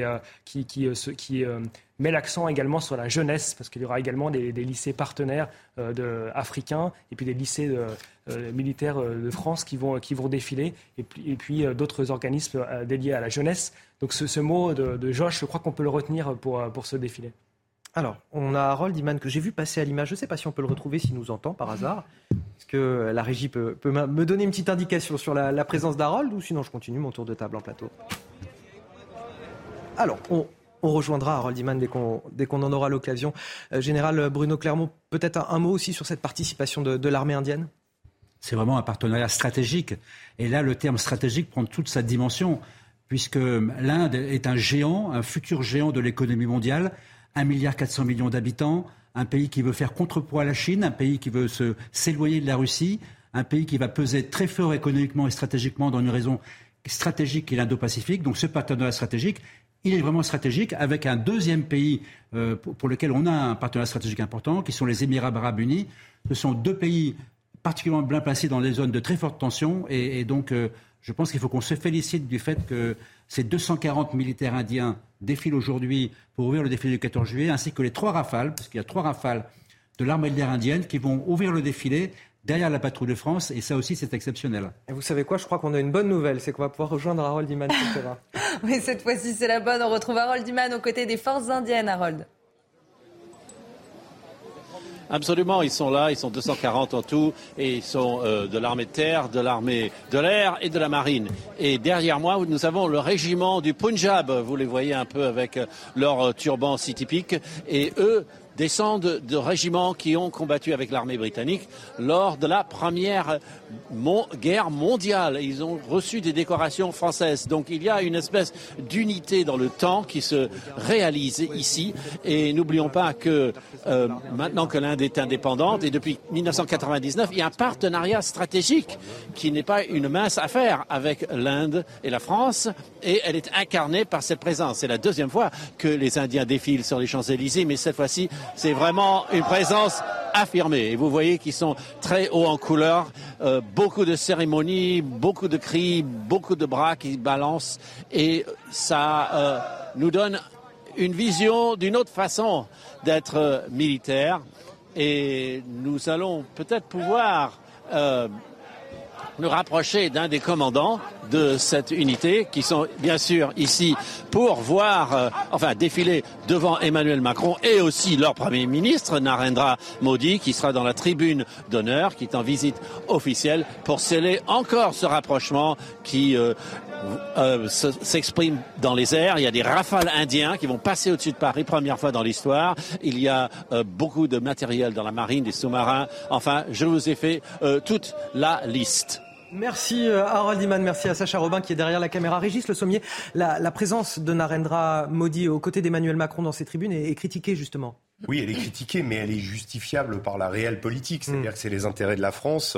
On va vendre, euh, là, euh, vous, le, vous, le, décriviez, il y a trois rafales déjà qui appartiennent à l'armée de l'air indienne qui vont défiler avec les nôtres. Donc c'est évidemment extrêmement symbolique. C'est un message fort pour dire aux Indiens, achetez-nous plus de rafales. Et c'est probablement ce qui va se passer. Ce qui est quand même très intéressant aussi, c'est dans le cadre aussi de cette réelle politique, il faut pas oublier qu'on vend aussi des armes au Pakistan qui est l'adversaire numéro un des Indiens. On, leur, on a vendu des sous-marins au Pakistan, on a vendu un certain nombre d'équipements, il y a même eu des guerres entre, euh, il y a eu trois guerres entre les Indiens et les Pakistanais dans lesquelles les deux côtés étaient euh, impliqués du matériel français. Donc ça, c'est vraiment euh, l'industrie de l'armement pur. Donc on vend à des adversaires qui s'affrontent. Et d'ailleurs, c'est intéressant de voir que ces tenues qu'ont les Indiens sur les, on les retrouve également du côté pakistanais, notamment dans la région très disputées du Cachemire, euh, sur lesquelles il y a un conflit entre l'Inde et le Pakistan depuis des, dizaines d'années. Donc euh, voilà, on reproche aussi à Narendra Modi euh, d'avoir été élu sur une base nationaliste. C'est quelqu'un qui, est régulièrement accusé de persécuter ces minorités musulmanes, les minorités sikhs et également les chrétiens, et d'avoir vis-à-vis de la presse une conception assez, comment dire, autoritaire, on dira, de la liberté de la presse. Beaucoup de journalistes euh, sont dans les geôles en Inde, faut le rappeler. tout ça, on le met un peu sous silence, on le met un peu sous le tapis parce que euh, derrière, il y a, comme le disait le général Clermont, euh, un des partenaires essentiels pour la France aujourd'hui, une manière pour la France justement de rebriller à nouveau sur la scène internationale en se diversifiant et en, ayant voix au chapitre, d'où l'importance en effet de ce défilé et la présence des troupes indiennes dans ce défilé aujourd'hui. Alors, est-ce que vous pouvez nous, décrire un petit peu ce, moment qu'on est en train de, vivre à l'antenne là? Qu'est-ce qui est en train de se passer exactement? Ah, C'est un peu compliqué parce que je ne connais pas particulièrement bien la Diade. Apparemment, ils font des manœuvres euh, sur place, hein, une sorte d'échauffement doit faire partie de leur, euh, de leur protocole militaire. En tout cas, ce sont des protocoles militaires, on le voit très stricts, hein, appuyés sur la, à la fois la tradition britannique, mais également euh, une tradition nationale. Et c'est évidemment, puisque c'est la première unité qui défile, c'est certainement l'unité la plus prestigieuse de l'armée indienne qui a été mise en avant de, ce défilé, où il y a effectivement, Harold l'a dit, les trois armées, il y a une partie de l'armée de terre, des, marins de la, de, la, marine indienne et puis des aviateurs de l'armée de l'air indienne. Donc, euh, euh, en quelque sorte, en, 240 soldats, on a un condensé du savoir-faire militaire de, cet immense pays qu'est l'Inde, qui est traversé par des, par, des courants différents, euh, mais qui reste un, un, enjeu stratégique majeur. Faut pas, il, faut, il, faut pas, il, faut, enfin, il, faut, il faut vraiment comprendre que dans le grand jeu qui se décide, Soit on laisse les États-Unis et la Chine face à face et on va vers un monde bipolaire, soit on accepte que l'Europe et la France trouvent une place en passant des partenariats avec des pays qui n'ont pas envie d'être dans ce monde bipolaire dominé par les États-Unis et, par la Chine. C'est bien ce qui se joue en ce moment dans ce partenariat avec l'Inde.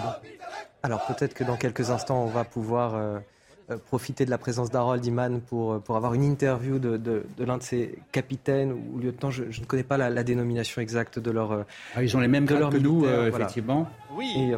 Et, Harold Iman est sur place, il nous entend. Alors je vous laisse. un capitaine, là, c'est plus. interviewer ce, ce, ce gradé de, de, l'armée indienne. C'est ça, je suis avec le capitaine Aman Jag Tap. Captain, um, what is the significance of having this regiment here in France now that uh, uh, so many years after World War I? Je le traduis. Je demande au capitaine Aman Jagpat la signification de la présence de ce régiment qui a été présent pendant la Première Guerre mondiale en France. This is a huge thing actually. The Association of Punjab Regiment has been with the French Army since World War I and World War II. And uh, the first day that we came here and we marched on Champs-Élysées, uh, it gave all of us goosebumps because our ancestor, ancestors from my regiment, they marched on this, uh, this very own land that we are standing here right now. So it is a huge moment for us and we are very excited for it. Alors je traduis. Effectivement, il y a cette filiation avec l'armée française depuis la Première Guerre mondiale et il a la chair de poule quand il foule ce sol sacré du, des Champs-Élysées où ont défilé ses ancêtres, ses prédécesseurs. And uh, another question, the strategic alliance with France, do you feel it? Is this an everyday thing that is being incarnated here by your presence? Je lui ai demandé s'il il sentait vraiment le partenariat stratégique entre la France et l'Inde ici, dans sa, sa, vie militaire et bien sûr sur les Champs-Élysées. Yes, absolutely. And in fact, since day one that we have been here, we've had amazing interaction with the French army. They all have been very kind to us. All have been uh, having smiling, smiling faces towards us and very eager to socialize with us. We have shared a lot of mementos, and I feel that uh, our participation in this Bastille Day military parade is like a cherry on top of the cake of our 25 years of strategic partnership. Alors, il dit l'accueil de l'armée française, des militaires français euh, est sans égal. Euh, c'est une amitié très très forte et euh, il voudrait dire que sa présence ici sur les Champs-Élysées, cela représente sur 25 ans de partenariat stratégique la cerise sur le gâteau vous, euh, Harold Iman, pour la parfaite exécution de cette euh, interview de manière euh, totalement bilingue et intelligible pour nous et pour nos téléspectateurs. Un commentaire sur ce plateau avec vous, capitaine de frégate Jacques, sur ce qu'on vient d'entendre. Ce que je peux dire, c'est que dans les armées, nous avons l'habitude, en effet, de travailler très régulièrement avec l'Inde. J'ai mentionné tout à l'heure l'exercice Varuna entre les marines, avec, je crois, la 40e édition cette année. il y a également des exercices entre les armées de l'air, l'exercice Volfa, par exemple. Et puis cette année, la, Jeanne d'Arc, euh, la campagne Jeanne d'Arc avec le, porte-hélicoptère euh, d'assaut Tonnerre euh, a fait escale en Inde, à Cochin. escale au cours, de, laquelle le groupe tactique embarqué, donc les, les troupes de l'armée terre embarquées sur, ce bâtiment amphibie, ont coopéré avec les militaires indiens. Donc ce c'est une expérience. travailler avec les Indiens, c'est ce que nous faisons régulièrement. Alors, on a un certain nombre d'équipes sur le terrain aujourd'hui, notamment euh, Sandra Tchombo qui est sur euh, les Champs-Élysées. Est-ce qu'on va pouvoir rejoindre euh, Sandra pour conclure cette émission? Non, on ira plus tard. C'est pas grave puisqu'on a dans quelques minutes une édition spéciale qui va commencer avec Laurence Ferrari à 9h sur CNews pour ce grand défilé du 14 juillet qu'on vous fait vivre depuis déjà 5h55 ce matin. On va continuer à commenter tout ça avec mes invités. Je voudrais qu'on parle des opérations extérieures de l'armée française. Général Bruno Clermont, aujourd'hui, que quelles sont les, opérations euh, actuelles qui se tiennent? Il y, a, cette opération Barkhane qui a, pris fin, euh, qui était probablement euh, la plus connue du grand public, j'ai envie de dire, puisqu'on en a beaucoup parlé. Mais là, aujourd'hui, où, se situe notre armée sur la, carte du monde? Alors, en ce qui concerne en tout cas les opérations extérieures, nos forces sont engagées, nos, trois forces armées sont engagées sur trois têtes d'opérations différents. Le premier, vous l'avez évoqué, c'est l'Afrique, c'est Barkhane. Euh, Barkhane qui a allégé son dispositif puisqu'il n'y a plus que 2500 soldats dans Barkhane. On a également changé la philosophie de l'opération puisque maintenant nous sommes en soutien derrière les forces africaines. Nous accompagnons les forces africaines dans leur combat contre les, groupes armés terroristes euh, à la demande des différents chefs d'État. C'est un peu la différence auparavant. Ensuite, nous avons une deuxième opération qui, euh, qui dure depuis maintenant dix ans, comme la première d'ailleurs, qui s'appelle Chamal, qui est une opération menée à partir euh, de la Jordanie et des Émirats arabes unis. Il a toujours la lutte contre Daesh, parce que euh, les groupes de Daesh n'ont pas disparu, donc nous luttons contre Daesh.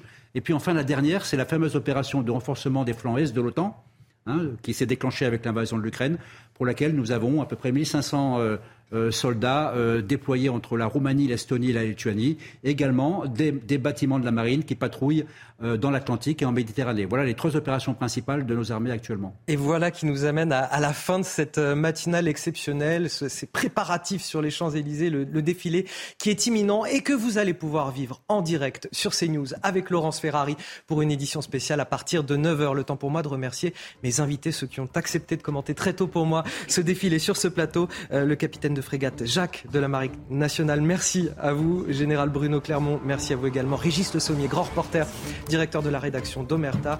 Lomic Guillot pour la chronique Écho qui nous a apporté un éclairage euh, sur le budget de l'armée. Et bien sûr, Chana Lousteau. Vous restez avec nous sur CNews. Cette journée spéciale du 14 juillet continue dans un instant avec Laurence Ferrari.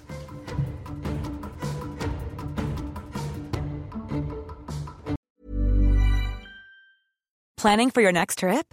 Elevate your travel style with Quince. Quince has all the jet setting essentials you'll want for your next getaway, like European linen, premium luggage options, buttery soft Italian leather bags, and so much more. And is all priced at 50 to 80% less than similar brands. Plus, Quince only works with factories that use safe and ethical manufacturing practices. Pack your bags with high-quality essentials you'll be wearing for vacations to come with Quince. Go to quince.com slash pack for free shipping and 365-day returns.